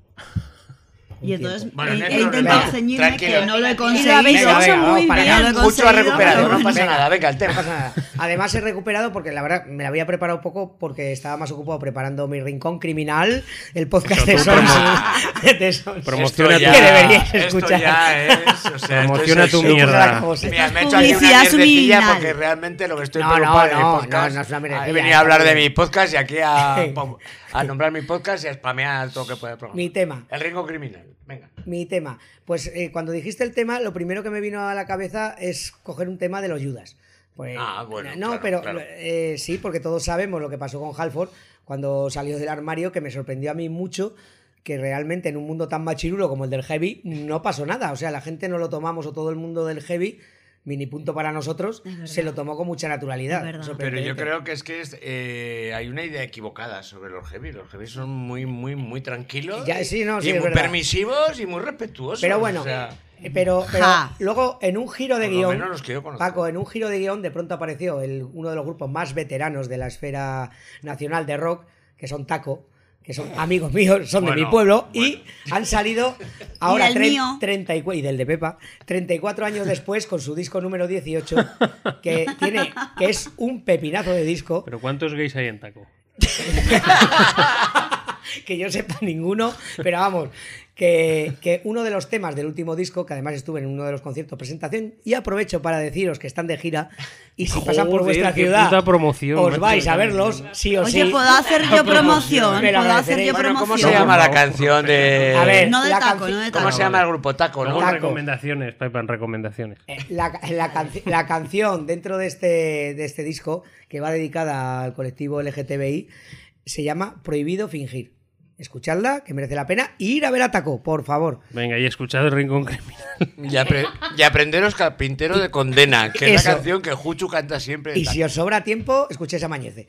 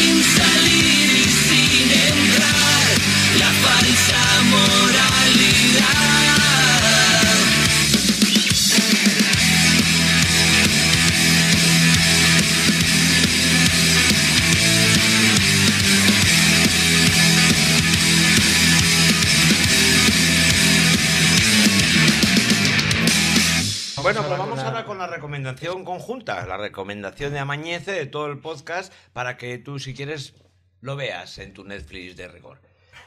Es un documental, realmente es este tipo de documental que Netflix nos acostumbró ya con aquel, ¿cómo se llamaba el de los crímenes? Making a Murderer. Making a Murder. Y este es un documental para mí, para mí muy especial. Si no lo has visto, es momento de que pares la grabación y te lo veas y esperes a la tertulia porque vamos a spoilear. Ya sabéis que es muy difícil hablar de una cosa sin contar, sin contar algo. Y en este caso en concreto, aún me parece más difícil no contar de qué va o hablar de él sin contar muy bien de qué va. Entonces, bueno, para eh, si no lo has visto, para ya. Y vamos a hablar ahora de Wild Wild Country, que es como se llama el documental, un documental que nos habla sobre cómo una secta viaja de la India al estado de Oregón y allí ocurren multitud de cosas. Entre algunas de ellas, que la, secta intenta apoderarse del pueblo consiguiendo su alcaldía y además no solo eso, sino que prácticamente casi envenena con una salmonela todo el pueblo. Bueno, chicos, Ah, ¿qué a opinión todo de- el a condado, todo el a todo el estado, a todo el condado. perdón, a todo el condado de porque pelados. empiezan a extender salmonela en un restaurante, que esto es eh, alucinante. Sí, sí, guerra química, tío. Pero bueno, yo a mí a mí lo que me parece, yo quiero que cada cual dé su opinión. Yo voy a dar la mía rápidamente, así. Me gusta mucho el documental, sobre todo fundamentalmente porque no hay un narrador.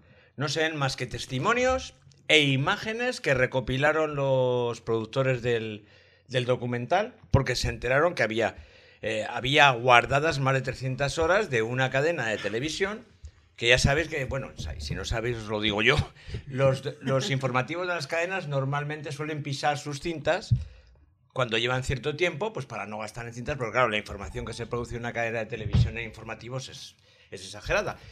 Pues por alguna razón en un almacén estaban guardadas estas cintas, 300 horas de este suceso que había acontecido en un pueblo de Estados Unidos, donde una secta pues se había trasladado hasta allí y había tenido un conflicto grande con los lugareños. Para mí me parece que es muy interesante fundamentalmente por eso, porque no vemos más que imágenes y luego totales o declaraciones de los más de, de cinco, creo que son cinco los implicados dentro de esto. El sheriff, un personaje del pueblo y dos, no son cuatro, alto- eh, no, sí, no, alguno más. Pero fundamentalmente hay, hay cuatro. El alcalde, Sí, el que es fundador o hijo del fundador de Nike, exacto. Y dos- y dos de la secta. Un matrimonio. Bueno, sí, luego está el el matrimonio, es que habla y de la secta. Y luego de la secta hay dos El personas. abogado y Eh, Sila.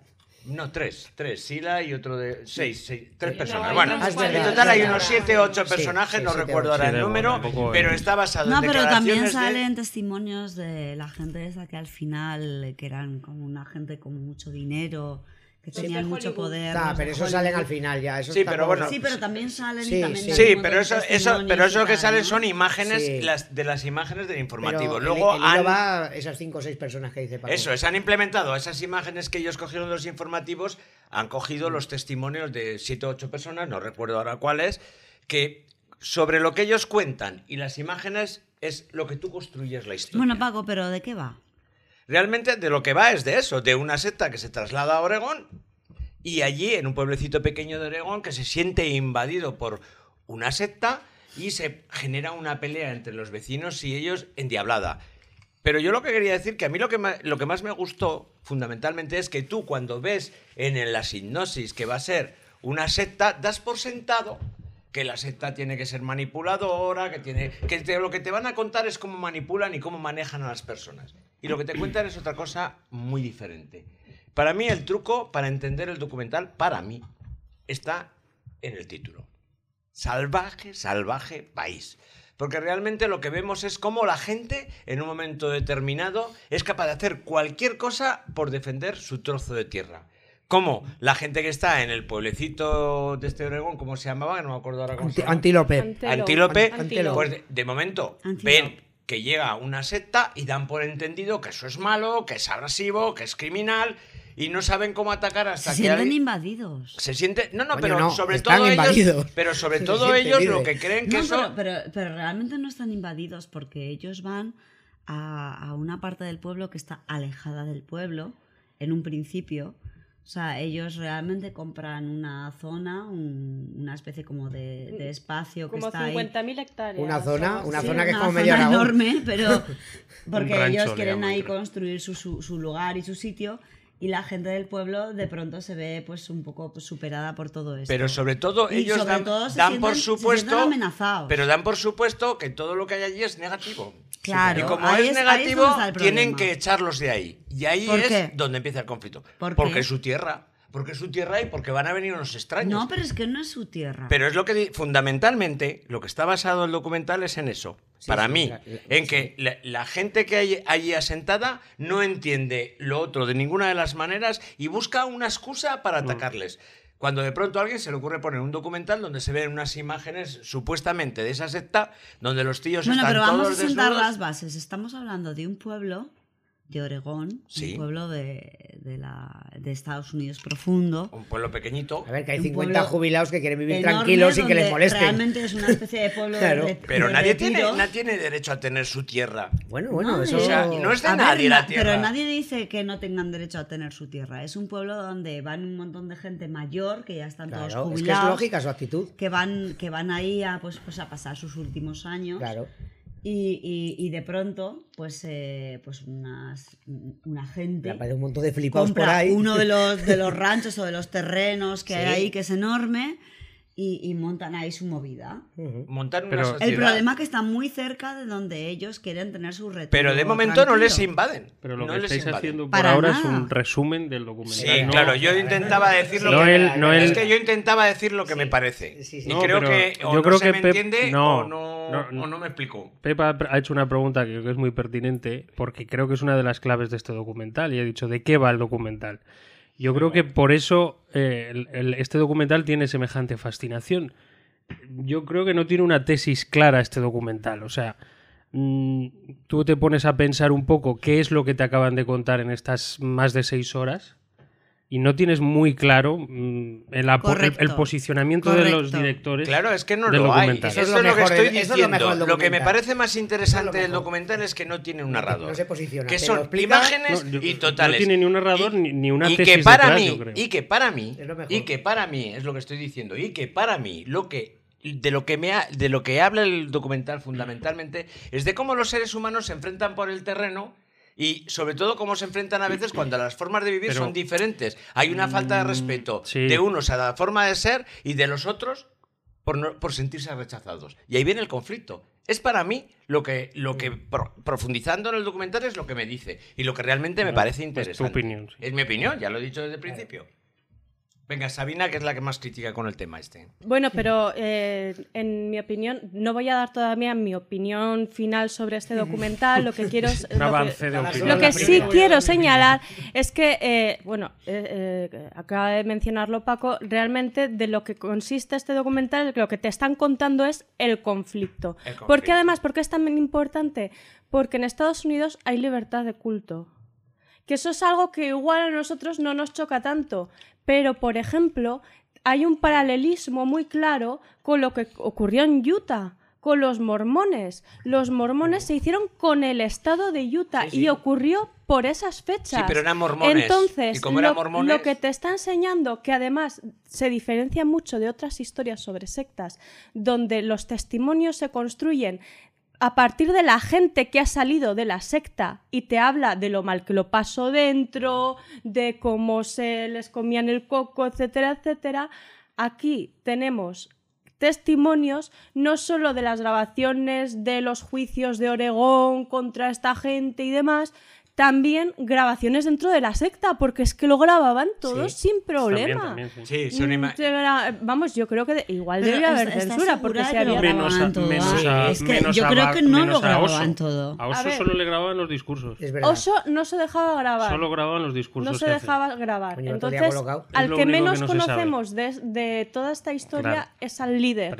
Lo que eso. menos conocemos de esta historia es en qué consistía realmente la secta y cómo se vivía el día a día la secta, que es algo que Claro, en mi pero- crítica va que mm, a mí me parece que adolece un poco. Porque este por documental te deja con ganas de ir a conocer ejemplo, Eh, más. pero por- perdóname, por ejemplo- Paco, perdóname, Paco. Eh, a mí. mm, a ver, o sea, yo cuando empecé a ver este documental, o sea, me estaba flipando. Estaba flipando, pero como que mucho, porque lo primero me pareció alucinante que una cosa tan grande, que luego además empecé a investigar y, y descubrí que había sido una cosa pues como muy importante, que, y es que yo no la conocía, pero es que no es que yo no la conociera, es que no la conocía nadie. No, no. O sea, es, por lo es menos muy en España fuerte No, aquí no. que, que fue una cosa gorda. ¿Qué año era todo esto que no lo hemos ubicado? 1983. Los o 80 más o por menos. ahí, eh, sí, Bueno, hablan, 80. hablan en diferentes, en diferentes décadas, desde el 77 y luego sobre todo el conflicto. No, pero cuando 82, llegaron a Oregón eran los 83, 80 ya. 84. Cuando Ah, bueno, llegaron a Oregón empieza eran los secta en el 80 ya. 70. Fue 77 justo después de lo de la Guayana, de lo, del Sí. suicidio en serie, que se fue Correcto. en el 80 Pero que a mí lo que más me ha flipado de este documental ha sido principalmente que, que, o sea, yo, por ejemplo, no lo conocía, que bueno, pues evidentemente yo no tengo por qué conocerlo todo, pero gente con la que he hablado que, que sí que es gente que se suele informar y tal, tampoco lo conocía. O sea, es, es un tema que es que no lo conocía casi nadie. Habla Sabina, perdona. Ay, perdón, no. No, no, no. Mejor, mejor termina. Es que yo quiero llegar a una conclusión con lo que estás diciendo. Ah, vale. Eh, entonces, a mí me ha parecido que, que era un tema que de pronto, o sea, eh, vemos este documental que mm, a mí me ha gustado por el hecho de que, pues, evidentemente no conocía el tema, me ha parecido muy, vamos a decirlo de una forma un poco, un poco radical, bruto, o sea, porque la verdad me ha parecido un tema un poco bruto. Y, y de pronto, o sea, empiezas a investigar, descubres que es verdad, descubres que además ha pasado mucho más de lo que cuentan en el documental. Y, y además descubres que casi nadie aquí, o sea, estamos hablando evidentemente de aquí, que casi nadie lo conocía. O sea, es que, es que me, me ha parecido increíble porque estamos hablando de que vivimos en un mundo que ya está mediatizado, que ya está globalizado y que una cosa así no se conociese, eh, la verdad que me ha, chocado y me ha llamado muchísimo la atención. Em, por otro lado, por otro lado, o sea, em, aparte de que evidentemente todos los documentales están mediatizados y están orientados y están evidentemente eh, pues un poco manipulados para que todos Hombre, es muy- creamos o- es- o, es- consideremos es o- tal. Es muy difícil hacer algo de forma Pero Evidentemente. yo creo que el documental es muy respetuoso. No, pero a mí me ha gustado, a mí me ha gustado, a mí me ha gustado porque, no sé, eh, porque me ha entretenido, ya está. Ya está, ¿vale? Exacto, O sea, porque al margen de Pues que yo luego, dicho muchas cosas, al margen de que yo que luego haya buscado información y me haya intentado, pues, eh, enterar de qué había pasado realmente, que había cosas que no tenían nada que ver con lo que había en el documental y viceversa, pero, pero sobre todo es que era un tema que es que yo no conocía, es que hasta que no ha salido este documental, yo no sabía que este tema había ocurrido. No, yo y ahora voy a dejar, ahora voy a dejar eh, la voz a Sabina. Muy bien, vamos a Voy a dejar la voz a Sabina, que, que ella además eh, yo creo que nos va a aportar algo muy interesante. Yo eh, creo que todo el mundo que ha visto el documental puede decir exactamente lo mismo, que es una historia alucinante. Exactamente. Y yo con eso estoy absolutamente de acuerdo. La historia, es, menos, menos yo que me quedé dormido. Menos el de las pizzas. la historia es alucinante, los personajes son alucinantes y, Team y creo que aquí estamos todos enamorados de Sheila, que a partir de ahora va a ser un icono, a partir de que se ha dado a conocer en este Lo documental. cual demuestra lo peligrosa que son las sectas. Yo lo que vengo a criticar precisamente es el formato de documental que se ha elegido para contar esta historia. Porque eh, es el típico formato americano de documental. No sé si alguno, además es algo que hemos recomendado en Amañece, el documental de Searching for Sugar Man. Es, es el mismo gusta. formato, es un formato que prescinde de la voz en off de un narrador que te cuenta el hilo argumental de una historia y la construye simplemente con testimonios e imágenes. Imágenes que están muy manipuladas en lo que es, eh, yo llamo el efecto Kuleshov, que es el, es el efecto de montaje de la escuela soviética en la que te ponen una imagen que lleva al espectador a pensar algo. Eh, es, es un tipo de montaje que manipula mucho la observación del espectador. El ejemplo pregunta, famoso de esta escuela. Una pregunta, Sabina, ¿no crees que todos los documentales en cierto Sí, modo- puede ser, pero. pero el- eh, bu- bueno, primero déjame explicar el efecto Kuleshov. El, el- el ejemplo famoso de, de- de esta escuela soviética era poner a un hombre y después de ese hombre poner la imagen de un arma. Entonces eh, tú preguntas y ese hombre, eh, todo el mundo dice que es un hombre malo. Eh, en otra repetición del experimento eh, pones un hombre y a continuación un plato de comida. Entonces la sensación es de que ese hombre está hambriento. Con el montaje de las imágenes tú te construyes una observación. Eso juega mucho en los documentales americanos. Fijaos si veis el documental, si no lo habéis visto completo, si tenéis recuerdos. Cuando están hablando de algo muy malo que va a hacer la secta, como diciendo, y la secta desde luego tomará represalias. Y te sacan imágenes de la gente armada. Que además son las mismas imágenes que te repiten a lo largo del documental, Claro. porque para ver 300 horas Pero de grabación escucha, te Sabina, repiten Eso todo es- el rato pero la es misma que, imagen. Es que escucha, Pero es que yo lo veo eso como un recurso más que una manipulación, porque no lo hacen de manera, eh, o sea, la, la historia que te van narrando es una cosa muy diferente a la que tú estás viendo que hay imágenes Es que como están repetidas es que no tenían. Es otras. muy parecida, bueno, tienen 300 horas de grabación, pero bueno, es muy parecido a, lo- a los crímenes imperfectos, que salen mm, todos con... Es una recreación donde los malos son muy malos, una voz en off hablando con un tono muy pesado. Es Sí, como un pero, poco como los eh, documentales Sabina, de la sexta de investigación. Sabina, te recuerdo No, que eso que te- dices tú, cuando hablan también de los del pueblo, salen los, los granjeros armados también. O sea que en eso es equitativo, porque también salen los granjeros diciendo, habría que pegarles dos tiros. Tal, o sea que estoy contigo que sí que está montado para tener acción. Pero lo mismo que salen los de la secta con armas, salen los granjeros diciendo que habría que Es pegarles que Al- algo logran recursos y termino y termino no lo algo logran con estos documentales sensacionalistas los americanos que siempre parece que nos están contando la madre de todas las historias Bueno, Pero eso está bien, eso Sabina. está bien. Mérito. Sabina, por eso no mérito. conocíamos Sabina, lo que ocurrió bien, en, es- en- en el estado de Bien. León porque Sabina, igual eso- simplemente fue una Bien, noticia local que bien, pudo haber sido bien, mucho. Eso está Ya bien. está. No Bueno. te quiero No, decir que eso está no, bien, no es malo. Que sí, O sea, es no, a ver, quiero es un decir, es la opinión Pues de. es- es- No, no, sí, no, que Es la Sí, opinión de Sabina y, esta- y opiniones. es muy interesante porque le da otro punto Sí, de vista no, también sí. al documental. sí, no estoy en desacuerdo, pero quiero decir que a mí precisamente lo que me gusta de estos documentales yankees es que yo un documental normal me aburro y me duermo como car. Con este no me duermo. O sea, porque, porque le dan un tono, le dan acción, le dan marchilla y es verdad, efectivamente, está hecho de una forma... Sí, obviamente, igual Es que. obvio. Pero es ojo, le dan un tono, le dan marchilla sin off. No hay Sí, off. sí, sí. Sí. pero través- no- no necesariamente Y- y yo eso voy a es menos haceros una pregunta a todos. Venga, a todos, además. venga. ¿Por qué se titula Wild Wild Country? claro, ¿por qué? Habría que preguntarle a los directores. Bueno, pues No, evidentemente. es que te lo dice no, pero evidentemente porque hay una situación, porque hay una situación en la que la Salvaje. gente se vuelve salvaje. Eso es, porque en todos el los país, aspectos. La tierra hace que la gente sea salvaje a la hora de defender No, su pero, terreno. pero, pero no solamente el país, la tierra, los eh, bueno, pues, la gente que está viviendo ahí en el, tierra, en ¿eh? el Lo pueblo que están eh, de de, tierra. de- de una forma originaria y tal, sino que cua- la gente que llega que se tiene que defender de alguna manera y También. la, la verdad que tampoco tengo muy claro cómo ¿No ni, cómo ni, ni- bueno, no sé, es, es muy raro todo, ¿no? ¿No pensáis que O sea, tiene que ver hemos- con hemos llegado- de Estados Unidos?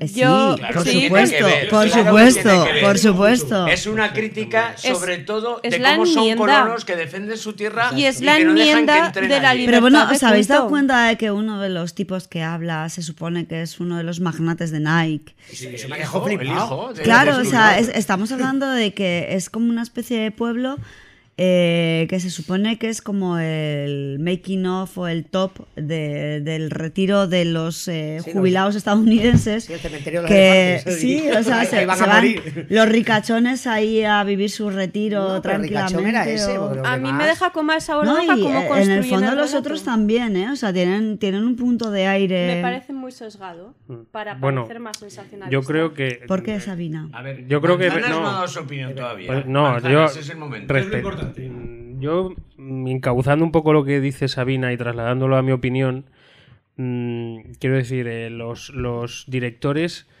lógicamente, le tienen que dar un poco la, el, dentro de los hechos objetivos que hay, la visión que le quieren dar ellos a toda esta Sí, historia. Y por tanto.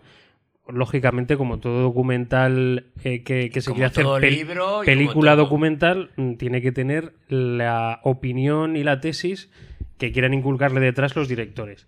A partir de ahí, Mm, Yo lo que he visto es un montaje extraordinario, como hacía mucho tiempo que no veía en un documental. Mm, Durante seis horas estás totalmente te- estás totalmente prendado de lo que está pasando. Y además es muy importante lo de que no tenga voz en off a la hora de hacer el montaje. O sea, Sí, sí, Es porque hay mayor técnica. no Bueno, a mí me gustaría decir una cosa y es que hay una, una de las, uno de los puntos que más me ha gustado es que lo mismo que sacan a Sila cuando ya está en su retiro hablando de todo lo que ha sucedido, de todo lo que ha pasado, su opinión, su forma de ver las cosas, también sacan pues al, al alcalde del pueblo en ese momento, a la gente que vivía en el pueblo en ese momento, pero no solamente a ellos, o sea, también sacan a otras personas que tenían un poco de poder en, en, lo- en- la secta, por, por llamarla de alguna manera.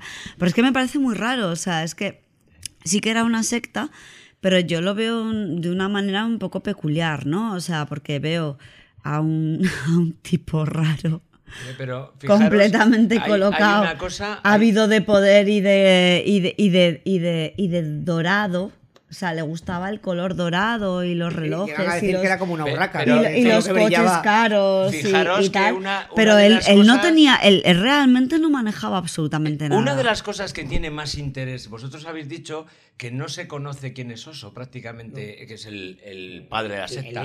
Pero es que eso es lo más interesante, porque ahí te deja ver cosas. Cuando, por ejemplo, el tío se traslada de la India, en ese momento que sale de la India y se va a Oregón, deja de hablar.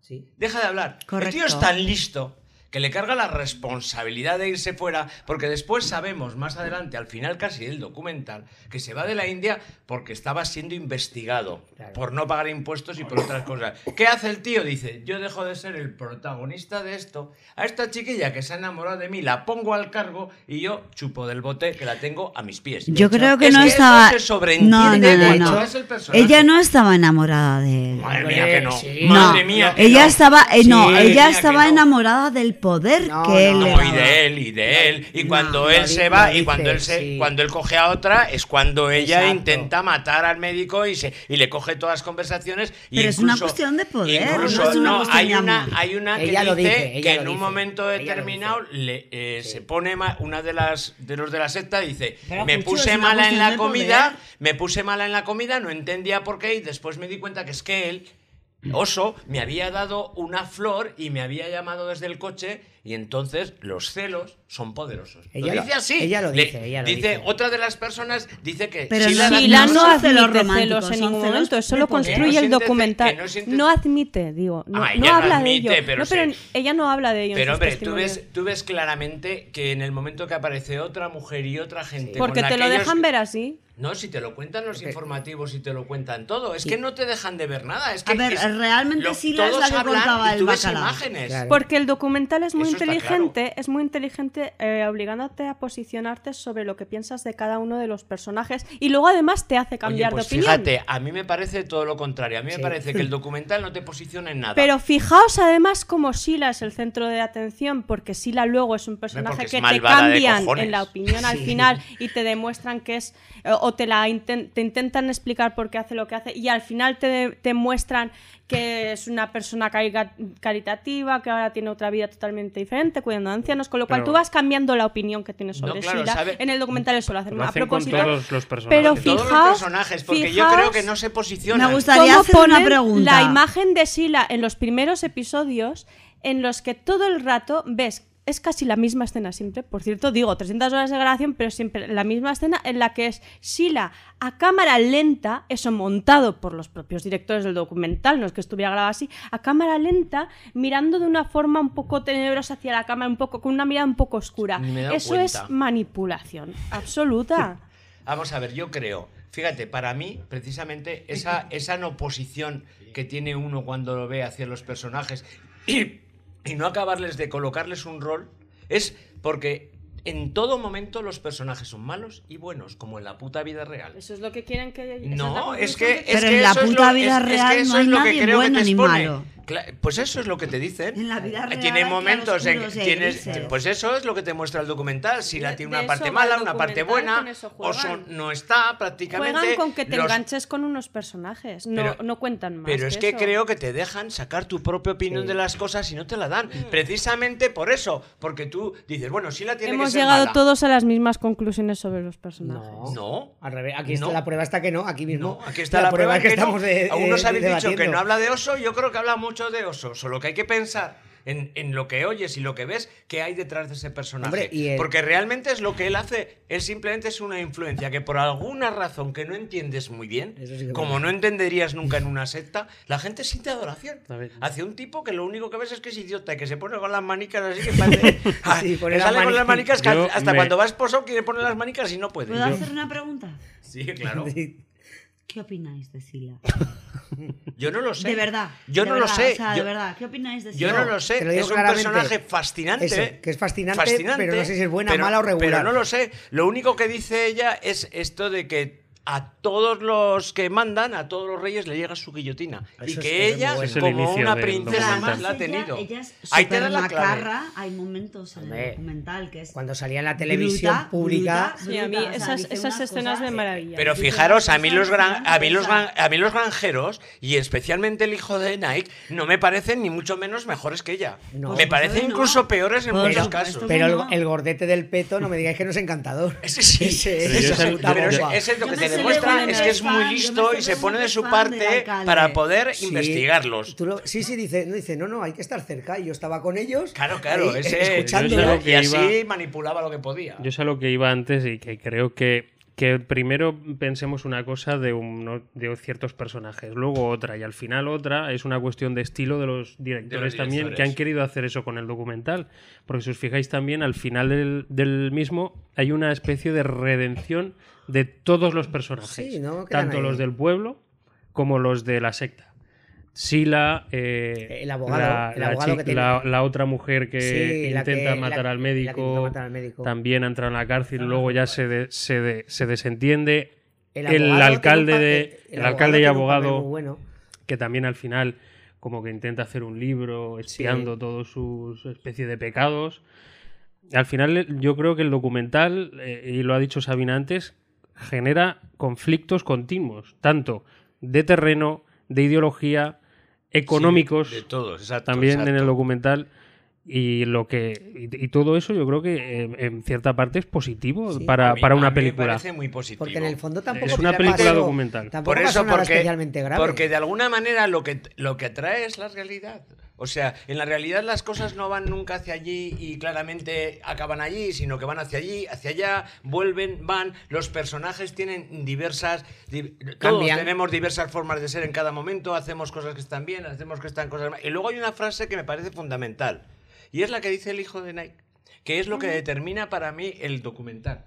Dice, todos hablan los del pueblo, pues bueno, nos sentimos muy aliviados cuando ganamos, tal. Y el tío dice, sí, yo me sentí no muy bien cuando cuenta- ganamos, pero, joder, lo que se disfruta con la pelea, Sí, eso, eso- es la esa- clave. esa- esa es muy bueno. Esa es la clave. El hombre necesita conflictos le- para Es vivir. el alivio cómico ese personaje. No, sí, pero, Pero le- creo no, que es la verdad. Pero les dio una vidilla como diciendo, joder, estamos aquí, vale, veníamos reti- a retirarnos, a morirnos de asco. Oye, pero que nos dio vidilla la. No, y lo la que dice- luchar y lo- por y lo que- tierra Es que a mí me da la somos. sensación claro. un poco de que, o sea, es- esta situación que se vivió ahí, o sea, eh, no habría sido tan excesiva si llega la gente del pueblo y dice, bueno, pues vale, que lleguen Exacto, ahí y ya exacto. está. Hombre, en Estados Exacto. Unidos tienes comunidades nosotros tienes, aquí tienes, y ya está. tienes Y- mormones, tienes Amy's, tienes gente que no vive que- y no pasa nada. ¿Sabes qué me pasa? Algo pasó con esta gente. Pues hombre, que tenían amor libre.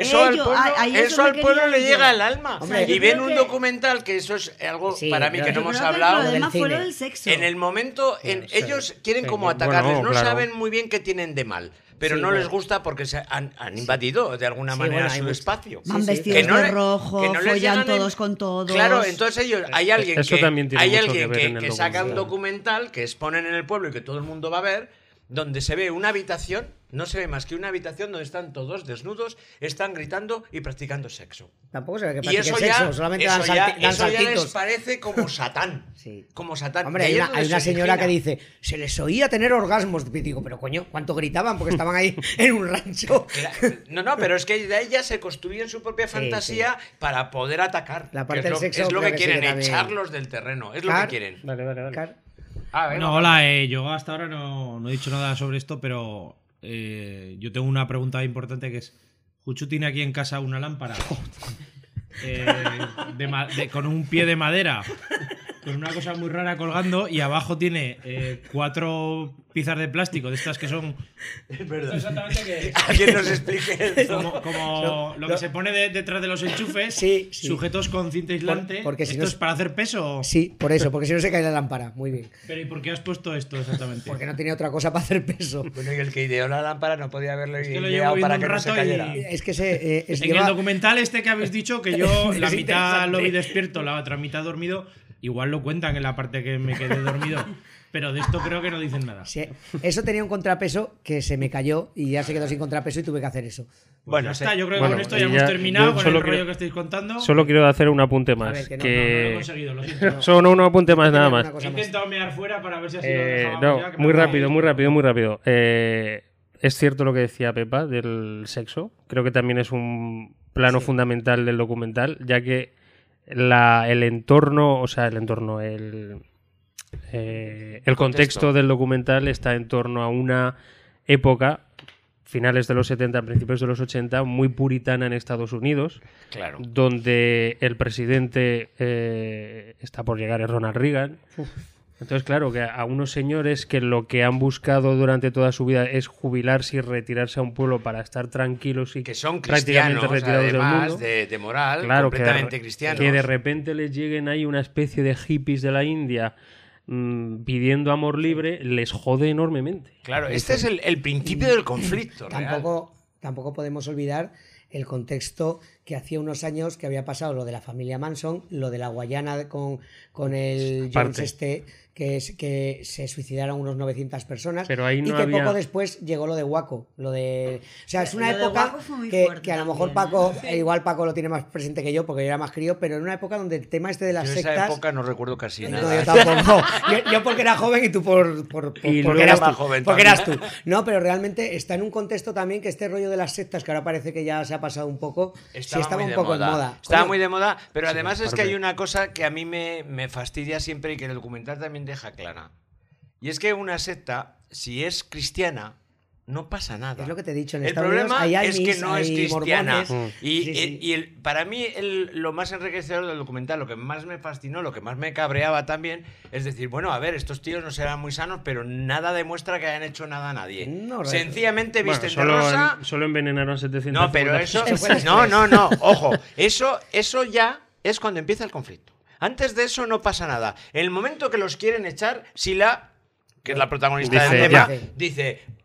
Hasta "Por aquí hemos mis llegado, cojones, hasta aquí hemos llegado". no, os vais a enterar. Sí, sí. Y ahí es donde se lía. ahí De es hecho, donde se lía. disparan Venga, primero los eh, granjeros, que eso Sí, sale- claro, disparan primero los Batería de opiniones ya Venga, para cerrar. Sabina, ya sí, para venga. cerrar. No, ya está, nos da la sensación, además, habiendo visto el documental, que realmente la secta, la secta, no hablo ni del líder, ni hablo La de secta. Sheila, la secta, la secta queda en muy buen lugar, que se te queda como un buen cuerpo de qué buen rollo hubo ahí dentro, qué bien vivían y sexo libre pero- y auto... Sí, No, oye, y siguen existiendo y se siguen vendiendo libros de oso. Sí, pero escucha, al ¿Recordáis lo que final. casa del libro, hay libros con los este, mendigos, ¿no? Que eso se nos ha Creo que, es, Muy creo que es un poco parte también de la manipulación. No sé, del pero al final, al final, la que intenta asesinar al médico que al final acaba en la cárcel, cuenta su experiencia de cómo poco a poco fue recuperando su vida real Sí. y empezó a pensar eh, qué había pasado. Con lo Sí. cual Es- es entiendes solo que, todos no los me demás están chocaba. igual de absorbidos. No me chocaba una voz disonante de alguien, algún testimonio que hubiera estado Pepa. Es lo dentro que te pasó a ti en los hubiera 90, hablado Paco, de Pero ella lo hace. Lo que pasa es que nadie lo hace diciendo, ¡ay, me absorbieron! Sino que dice, cuando yo llegué a mi casa, después de salir de la cárcel, poco a poco, fui recuperando mi vida real. Ahí es donde ves cómo estuvo absorbida, cómo llegó a matar a un médico y apenas era consciente de lo que había Intentó hecho. matar, intentó intentó matar, perdón, intentó matar. Pepa, para cerrar. Yo tengo un Eh, apunte sí, para o sea, cerrar. lo, lo Yo mío es, es- es- es muy tonto, o sea, porque va un poco en línea de lo que acabáis de decir. Eh, pero me doy cuenta de que toda la gente que había estado. Car, quita el móvil, por favor, que está sonando el sonido ahí. Y em, eh, toda la gente que está hablando, la señora esta, el abogado, todos ellos, o sea, me doy cuenta de que son gente que realmente no tienen una vida emocional natural, normal. claro, O sea, son claro. gente, son gente que, que, que, que- que Se dedican a adhieren o subsistir. que buscan esto porque realmente necesitan algo que les haga sentir, eh, no sé, importantes. O vivos, es lo que Eh, dice no, el, el, granje, el que es todo en el hijo, caso del que no abogado, sé cómo se llama, el hijo de Sobre Nike, lo en el dice. caso del abogado es que necesita sentirse importante, Nike. necesita sentirse necesitado y tal. En el caso de la otra señora, pues que necesita sentir que, que, pues, que funciona dentro de un grupo y que además pues eh, todo el mundo le dice que tiene que ser feliz ahí, aunque no lo sea, porque tiene que estar limpiando váteres al principio y tal y todo el rollo. Pero yo creo que simplemente, o sea, toda la gente que necesita buscar este tipo de alicientes y meterse en una secta y, y todos estos rollos que yo creo que ahora hoy en día es un poco es- eh, ya, yo creo que ahora ya no ya no es lo mismo que No lo antes sé, no lo sé. hubo una temporada en la que sí que estaba como Hombre, muy no está de tan moda, de moda, pero todavía ocurre. Hubo- ¿eh? no pero hubo una temporada en la que estaba muy de moda pero era gente que se sentía eh, insegura o, o no sé mm, No, realmente la, la gente lo que busca, yo creo siempre es un motivo para sentirse vivo. Y en la secta se Aceptado, busca aceptado. Yo creo no, que vivo y aceptado. ace- Pero yo- lo, lo que hacen los de Oregón es también tener un motivo perfecto para sentirse vivos y no sentirse en un, reti- en un retiro donde estás solo respirando. Mira, tenemos una pelea. por ya la que pero no necesitan estar adorando a un tío Sí, claro, que son está cristianos. todo el Son día y que cristianos. Son 200.000 cristianos. y- Y van a misa todos los y- domingos. Otro claro. día hablaremos Claro. de las motivaciones de las sectas. Yo voy a decir ya una última cosa, porque si no reviento. Mira, te dejo acabar a ti. eh, Sí, no, no, y no, acabas tú, no que es quiero de- acabes tú. Yo también voy a decir una no, cosa. y- acaba tú, acaba tú, que lo mío no es, tan de Ah, cierre. vale. Es únicamente una, un, un pequeño hueco, algo opaco que le he visto al documental, que o bien no han sabido explicarlo o bien no tenían datos. Y yo creo que no ha quedado muy claro cómo se financiaba la secta, porque al a principio en el partir de la pasta de la gente Sí, pero en el capítulo primero, mm, vale, pero a partir de la pasta de la gente, sí, pero ¿en qué porcentajes? ¿Cómo lo No, pagaban? eso Había- no lo dicen. Las Decían que había un pocas de cifras que dan, cierto, incluso a lo largo del documental las van variando y luego si miras en Google son otras. Por eso, yo creo que hay, mm, o no, yo creo que el- el- lo, lo principal Bueno, es el desconocimiento cuando de las se van cifras. cuando se van de la a ver esto también es un poquito de conocimiento de historia si lo de las sectas fundamentalmente en los 70 se pone de moda por los Beatles porque se van a la India y a raíz de ahí empieza a ponerse de moda la India y la filosofía hindú. Entonces hay muchos ricos y muchísima gente con dinero que se va allí precisamente Sí, y pero dona el estamos dinero. hablando de un tío que, has- que ha sí, construido escucha, aeropuertos, espera, que acabó sí. con 90 Rolls Royce, Vale. dos jets. Sí. Hombre, de gente rica de Hollywood. Los de no sé si Hollywood, vendría todo los ese de, dinero. los de Hollywood le dan cientos de miles de dólares. Ya, pero para Eso tener dice el 90 Rolls. Royce- De la India se tiene que ir por, es- por eh, eludir impuestos. Se ve en un momento dado imágenes que hay, igual hay manipulación, pero yo creo que eso que de alguna manera te deja claro cómo entran divisas y divisas. Pero y divisas sí, y pero, divisas. pero, no, pero ¿en un qué banco. porcentaje? Quiero Sí, decir, sí, ¿no? eso no- ¿Cuánto eso no queda claro. Pasa un poco por encima, sí. No queda claro porque seguramente es opaco. Y ya el cierre, opaco. el cierre de No, Fuchu. no, cierra. Siempre voy a decir una cosa que hemos obviado, que también dice un poco del carácter un poco de esta gente. Lo que hicieron con lo de los indigentes me parece vergonzoso y Hostia, lamentable. eso es- Ostras, lo de recoger, que además se veía esa Eso es gente que era gente con deficiencias mentales, eh, habría supongo drogadictos, Claro, pero- esquizofrénicos, pero los cogen, los cogen, los utilizan y luego los tiran, o sea, en el fondo mucho rollo, mucho mucho amor, mucho amor libre y mucha apoyada, pero cogen a, a esa gente, las utilizan porque pensaban que podrían hacer los votantes y cuando no lo consiguen los tiran. Sí, O sí, sea, lo- eso primero dice los mucho sedan y también luego los carácter dejan Pero además no eres, o sea, no- yo por esa ejemplo, parte me parece muy pero yo por ejemplo cuando empiezan a coger los indigentes dije, esto les va a estallar, Oye, les si va a no, os, si estallar. no os importa que haga un pequeño inciso, ya que dice esto mucho de lo que nos estáis haciendo los deficientes mentales, dejadlo ya, por favor. que algunos, algunos deficientes mentales tenemos que ir a dormir. Venga, Pero acaba que, con este rollo. pero que te puedes ir, ¿eh? que, está, que está en mi casa, no podemos quedar aquí hablando hasta mañana. Ya, pero no, pero sí, no, yo lo he dicho fregar para y- acabar. Yo lo he dicho para acabar que esa parte no, Eso la, sí, no es la verdad, hemos es verdad, comentado y sí que me parece Venga, va. que es algo Muy que, bien, todos estamos mucho. todos de acuerdo, fin. Bueno, en definitivas cuentas que... es- Aquí hay gente que se está durmiendo, que no es deficiente mental, pero se está durmiendo. Oye, bueno, que como- veáis el documental si no lo como habéis visto es- y si habéis oído la tertulia es que Y- ya la como, habéis es- bien, como bien. esta es una tertulia conjunta y Bea no tiene sección, que diga Bea su canción, por Es favor. verdad. Eso, Corre. venga. Muy bien. Vamos allá. Para Eh, bueno, la cosa era eh, grupos gays o canciones Gays. que, que hayan sido tomadas como, como himnos gays, ¿no? Bueno, yo automáticamente me acordé de The Communards, que creo que es un grupo bastante gay. Y entonces estuve un poco cacharrando para no poner la típica canción que todos conocemos y encontré que tienen una canción maravillosa que se llama La, la Dolarosa. Adiós. Porque el cantante debía de gustarle mucho la- el tema del flamenco y tal, en la cultura Sí. esta española. Y entonces, en un alarde de originalidad, hizo una canción con ciertos toques de flamenco que se, se le intuyen, pero yo no sé por qué, si por equivocación o qué, en vez de la dolorosa, la- se llamó la dolarosa. Entonces, ¿Cómo lo ahí- pronunciaría un inglés, la no? dolorosa, pues ahí os la coméis porque la canción es malísima, pero bueno, me ha parecido, me ha parecido estupenda. Pues vamos con ella. Dale venga. con la dolorosa.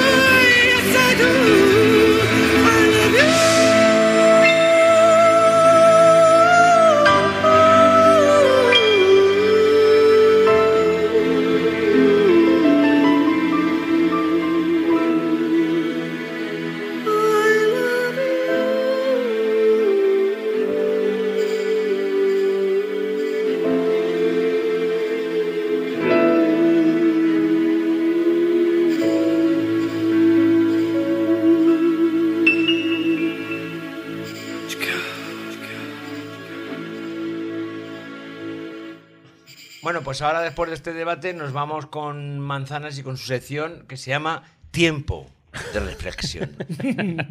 Sí, voy a hacer un tiempo de reflexión, además, eh, ya reducidito, dadas las horas intempestivas de este podcast y el tiempo de grabación que llevamos. Pero he querido hacer un Está una ejercicio. señora diciendo, no deja de dormir, no deja de dormir. Exactamente. Y he querido hacer un ejercicio de similitud entre lo que acabamos de hablar, Vuelvo al Country, Sí. y el partido político que lo peta ahora. El partido político guay, en el que la gente. que mola. En el que la gente ya, como suele ir a caballo ganador, pues venga, vámonos. Lo de ¿Intuyes caballo cuál es? no tiene segunda intención. Me he quedado con a caballo. No tiene segunda intención, ¿no? Estoy hablando de las similitudes entre la secta de Wild Wild Country y Ciudadanos. ¿No? Curiosamente llevas una carpeta de Naranja, color además. naranja. O sea, Ale Rivera y Sila. Lo primero de todo, mm, lo- lo- yo lo que creo en el documental lo que se deja entrever es la adoración al líder supremo, ¿no? que en este caso es One y más tarde Oso. Oso. Y en este caso, en Ciudadanos hay una auténtica adoración al líder, su- líder supremo y único líder, hay otro, que es Albert Rivera. Es Albert Rivera.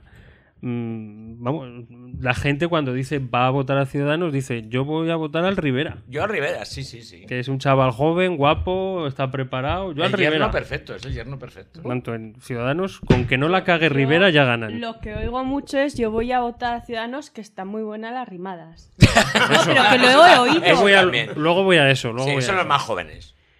Otra cosa de que empieza en- a entreverse en el documental es que la secta comienza en una zona, digamos, mm, territorialmente localizada, que es la India y concretamente en Puna.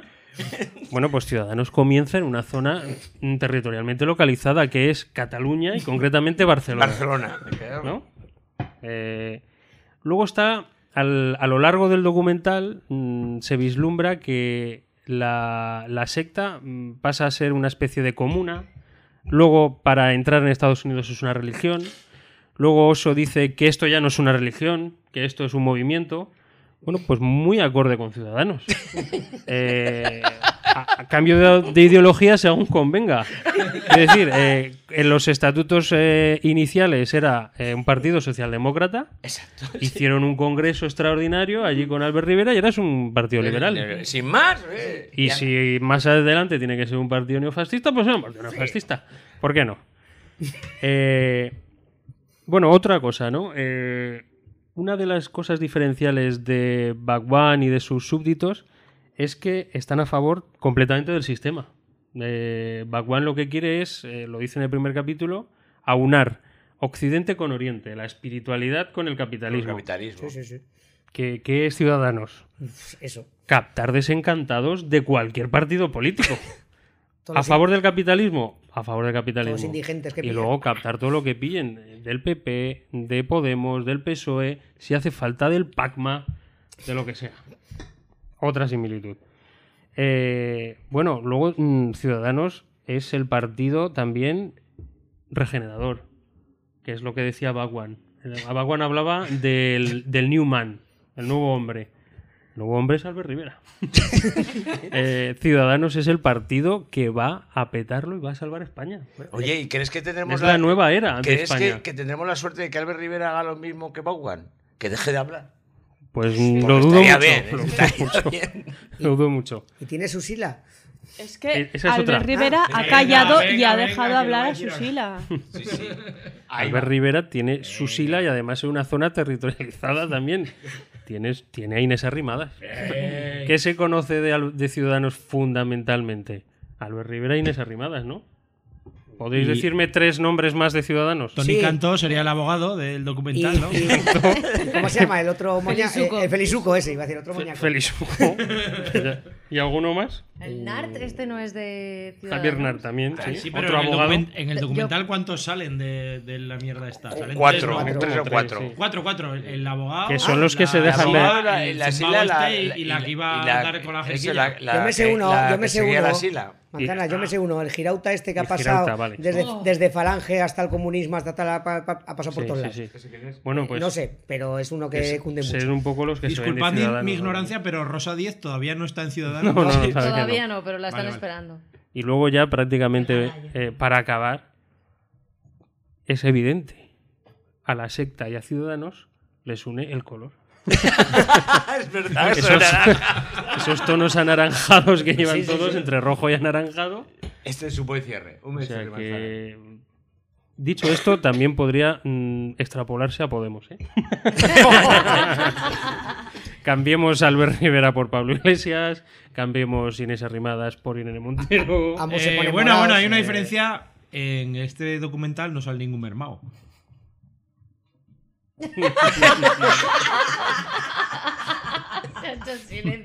Silencio absoluto. Es lo que hay. Que descanse en paz Stephen Hawking. Eh, bueno, y con esto yo ya lo dejo aquí. Dejo mi sección. Muy bien. Antes de que llegue la fiscalía. Con tu canción. Voy con mi canción. He querido recurrir a un clásico español, ya que hablaba de Ciudadanos. A un gay con dos cojones. a... Vertigos Borde. No, se me acaba de olvidar. La canción es Eloís. A ver, Eloís. Tino Tino Casal. Casal. Eso es, joder, se me había ido. Tino Casal era gay. Es que me estaba, Claro sali- que sí. No jodas. Me estaba saliendo ton- Pero bueno, ¿pero esto qué es? Acabas de descubrir algo. me estaba saliendo en tu todo vida. el tiempo Tony Cantó. No tiene tanto arte como Tino No, Casal. pero Tony Cantó, no, Tino Casal estaba tonto, ahí. pero no tiene- Eh, entonces eso, pues un gay con dos cojones, Tino Casal, Eloís, qué potencia, esa potencia, esa fuerza, todo, y todo sale de la verdad, de la verdad del deporte.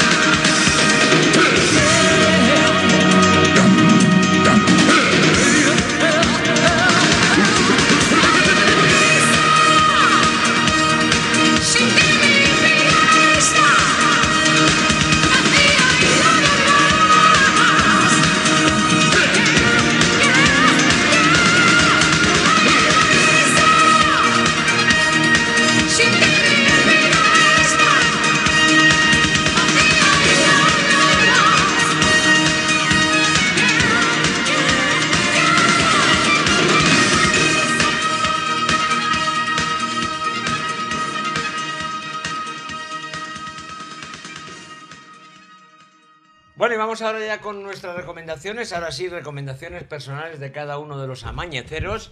Ya sabéis que en esta sección lo que os decimos es aquello que no debéis ver, pero sí, sobre todo, aquello que nos gusta. Vamos a empezar por Jucho, que lo tengo aquí a mano izquierda muy cerquita de mí hoy. Bueno, pues os acabo de decir lo que iba a recomendar, pero os he mentido. Iba a recomendar las pizzas de Scar, que están exquisitas, pero no, voy a recomendar una serie que ya he recomendado otras veces, pero está ahora en su cuarta temporada en Amazon, que es Boss, que está basada en las novelas de Michael Connelly, que es, si os gusta el género negro, no os la perdáis. Yo creo que para mí es la mejor que, que he visto y que pilla la esencia de las novelas, las remezcla, las vuelve a guionizar y, y vamos, es que hay que verla. Si leéis a Michael Connelly, ver Boss en. Amazon.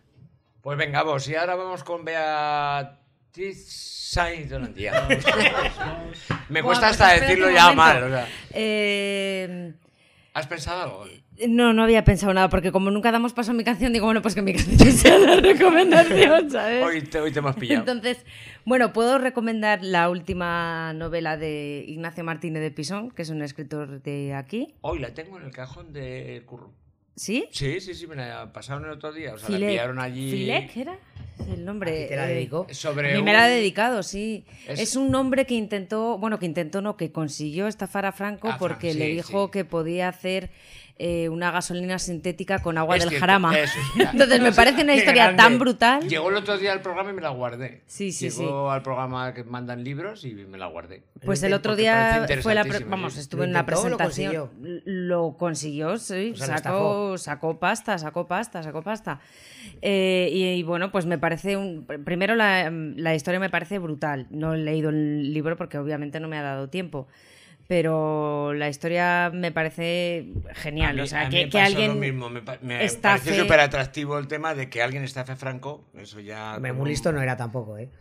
No, bueno, pero. Bueno, pero, ojo. a, pero a él y a, y a todo el, el El gobierno, sistema, o sí, sea, sí, todo sí, el sí, sistema. Y luego además descubre pues cómo este hombre era realmente un estafador profesional, ¿no?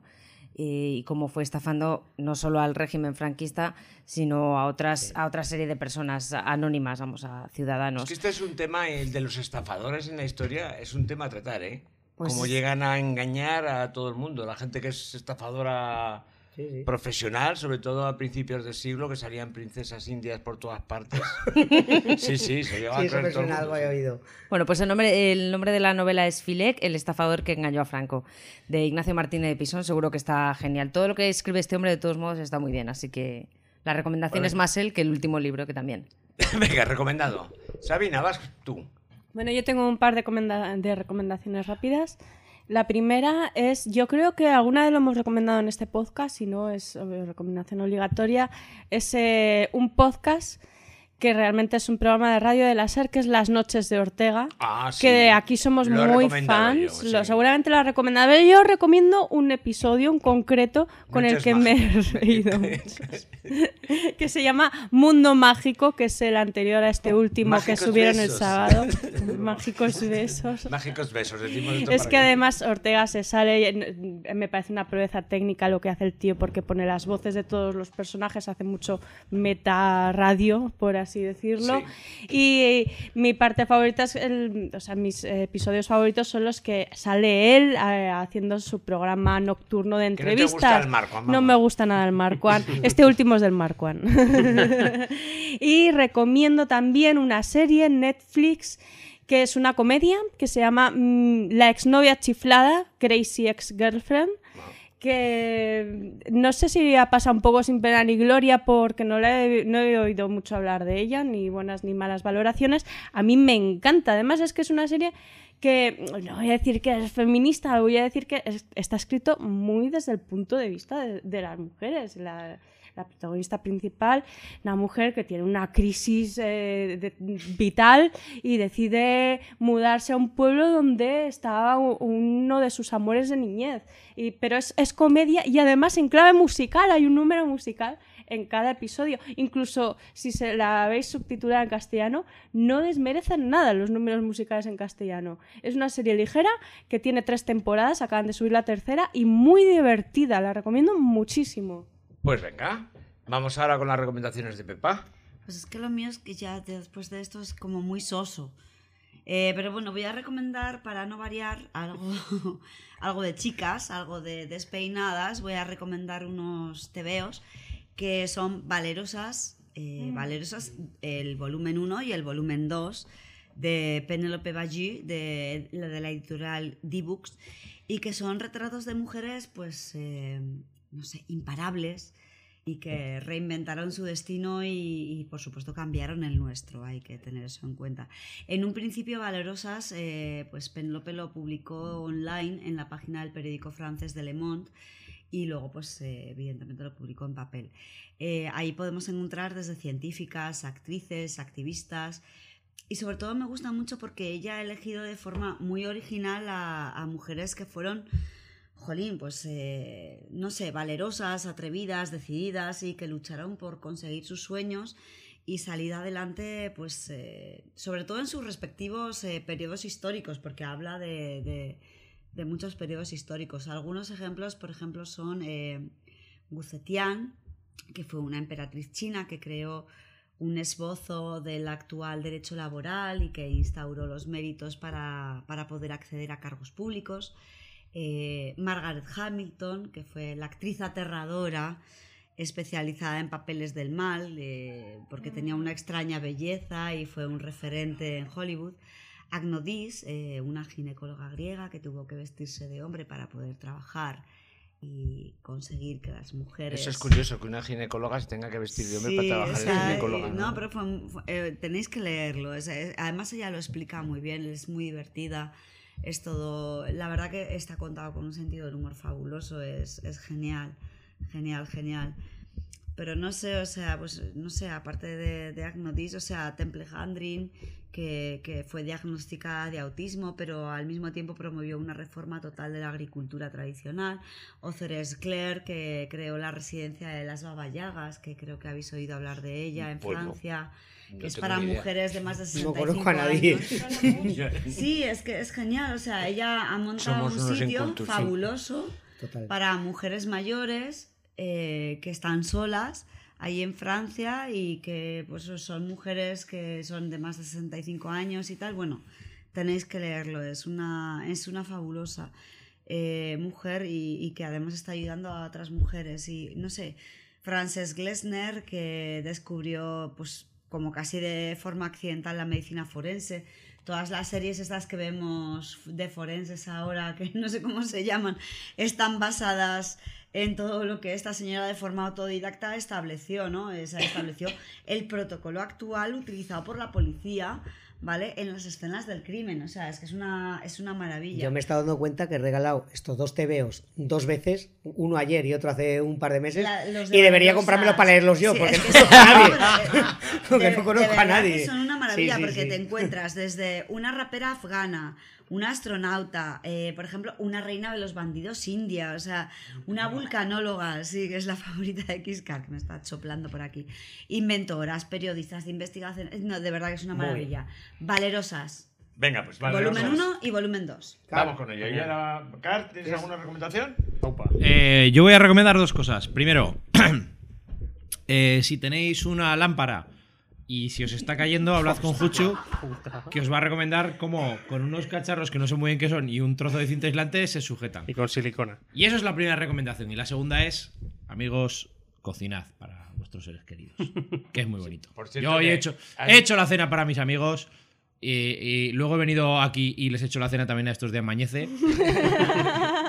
Y ya está muy bien. Y esto es amor. Y hay que quererse a la gente, que nos quedan dos días. Y tralarí, tralará. Y comer está bien. y Tienes toda la razón. El que come bien caga mal. Vamos o a al recomendar- revés. Todo vamos- es bonito. Vamos a recomendar eso. Hay que querer. Hay que Hay que quererse, amigos. Quererse bonito. Todo lo demás da igual. Dan son tonterías. Fin. Venga, pues manzanas.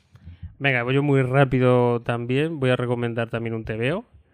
Y es el TVO de la bordeta, que ha hecho Daniel Viñuales, Carlos Azagra y Encarnar a Vuelta, que se presentó creo el jueves en el Pablo Serrano.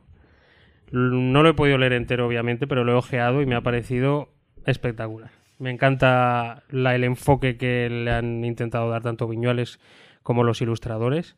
Y me parece un gran TVO y una gran idea haberle hecho un, un TVO a la bordeta. A tu querido. A mi querido la bordeta. Don José y además, no merece penos. siendo mañana el Día de Aragón, aunque este podcast no se va a escuchar en el Día de Aragón. Qué manera de eso de relacionar a Aragón con la bordeta. Qué pesados que son. Bueno, hombre, más porque- aragoneses. Como si estuviera Paco Cestera. ahí Más en Aragón. aragoneses. No, no, no, no, no, por Dios, no lo digo por Ya, eso. ¿eh? sé, que era broma. Tenemos el himno virtual de Aragón, que es el canto a la libertad de José Antonio de la bien. Bordeta. Por tanto, recomendación mañana en el Día de Aragón, ojalá mucha gente compre ese TVO porque me parece una gran idea y un gran proyecto y está muy bien. Habrá un día en que todos leeremos ese TVO. Bueno, Me solo- gustan los aragoneses Ya porque que- hacen cosas. son Bien. emprendedores, son gente valiente, hacen cosas. Cállate ya, cosas. de punto manzanas. Pues bueno, solo me queda a mí recomendar algo y voy a recomendar algo muy, muy, muy rápido. Creo que ya conocéis todos a Guillermo del Toro y su última película, La forma del agua. Yo me lo pasé en grande. Me parece un Peliculón. cuento precioso, maravilloso, que no hay que perderse, donde como todos los cuentos tiene un mal adorable. Y después, a mis queridos, a mis adorados, Trailer Park Boys. Decimosegunda temporada. Estreno en está en Netflix. Debéis verlos, por favor. Nadie debe dejar de conocer a un gran personaje como es Bubbles. Bubbles. ¡Esa barriguita! bueno, ya hemos dicho la tontería que Manzanas y yo somos los dos fans de esa serie. Y entonces, hasta aquí hemos llegado hoy. Venga. Hemos estado todos los que somos, no somos todos los que estamos, o al revés, creo que se dice. Nos ha faltado alguno de los componentes, pero yo creo que hoy hemos estado casi al completo. Otra vez pido perdón a los Danieles por no avisarles de esta grabación, que ha sido deprisa y corriendo. Ya digo, corriéndonos, como decía al principio, en una de esas grabaciones en que ya me he liado. Da Bueno, igual, bueno. da lo mismo, que nos vamos a ir. Y oye, que, que nos y- vamos y, como se haya grabado bien esto, Javi tiembla. Sí, Como encima suene. Te calientan el sitio rápido en España. yo, eh, yo además he guardado una canción para el final. A ver. de un grupo que creo, digo, seguro, seguro que alguien me lo pisa.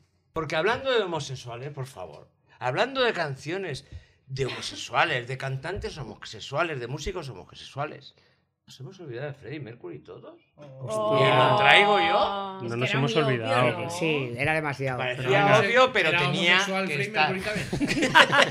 Cerremos con, cerremos con Freddy. Tenía, tenía que estar Muy bien. Queen. ¿En serio? Y cómo no, su Bohemia Rhapsody. Muy bien. Se dedicamos a Dani García Bueno, Nieto. muchísimas gracias por habernos escuchado, como siempre, haber guardado este trocito o este espacio de tiempo Hola, dedicado a, ver- a oírnos a nosotros. Eso es. Hasta la esto próxima.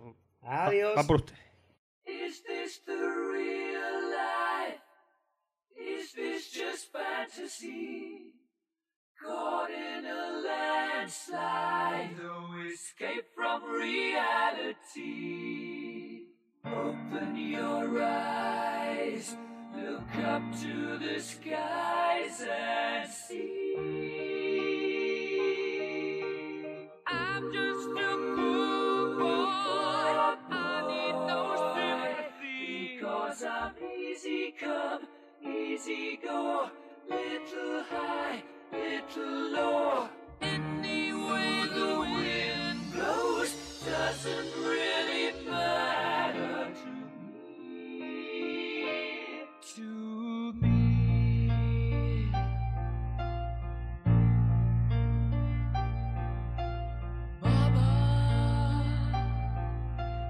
killed a man, put a gun against his head, pulled my trigger,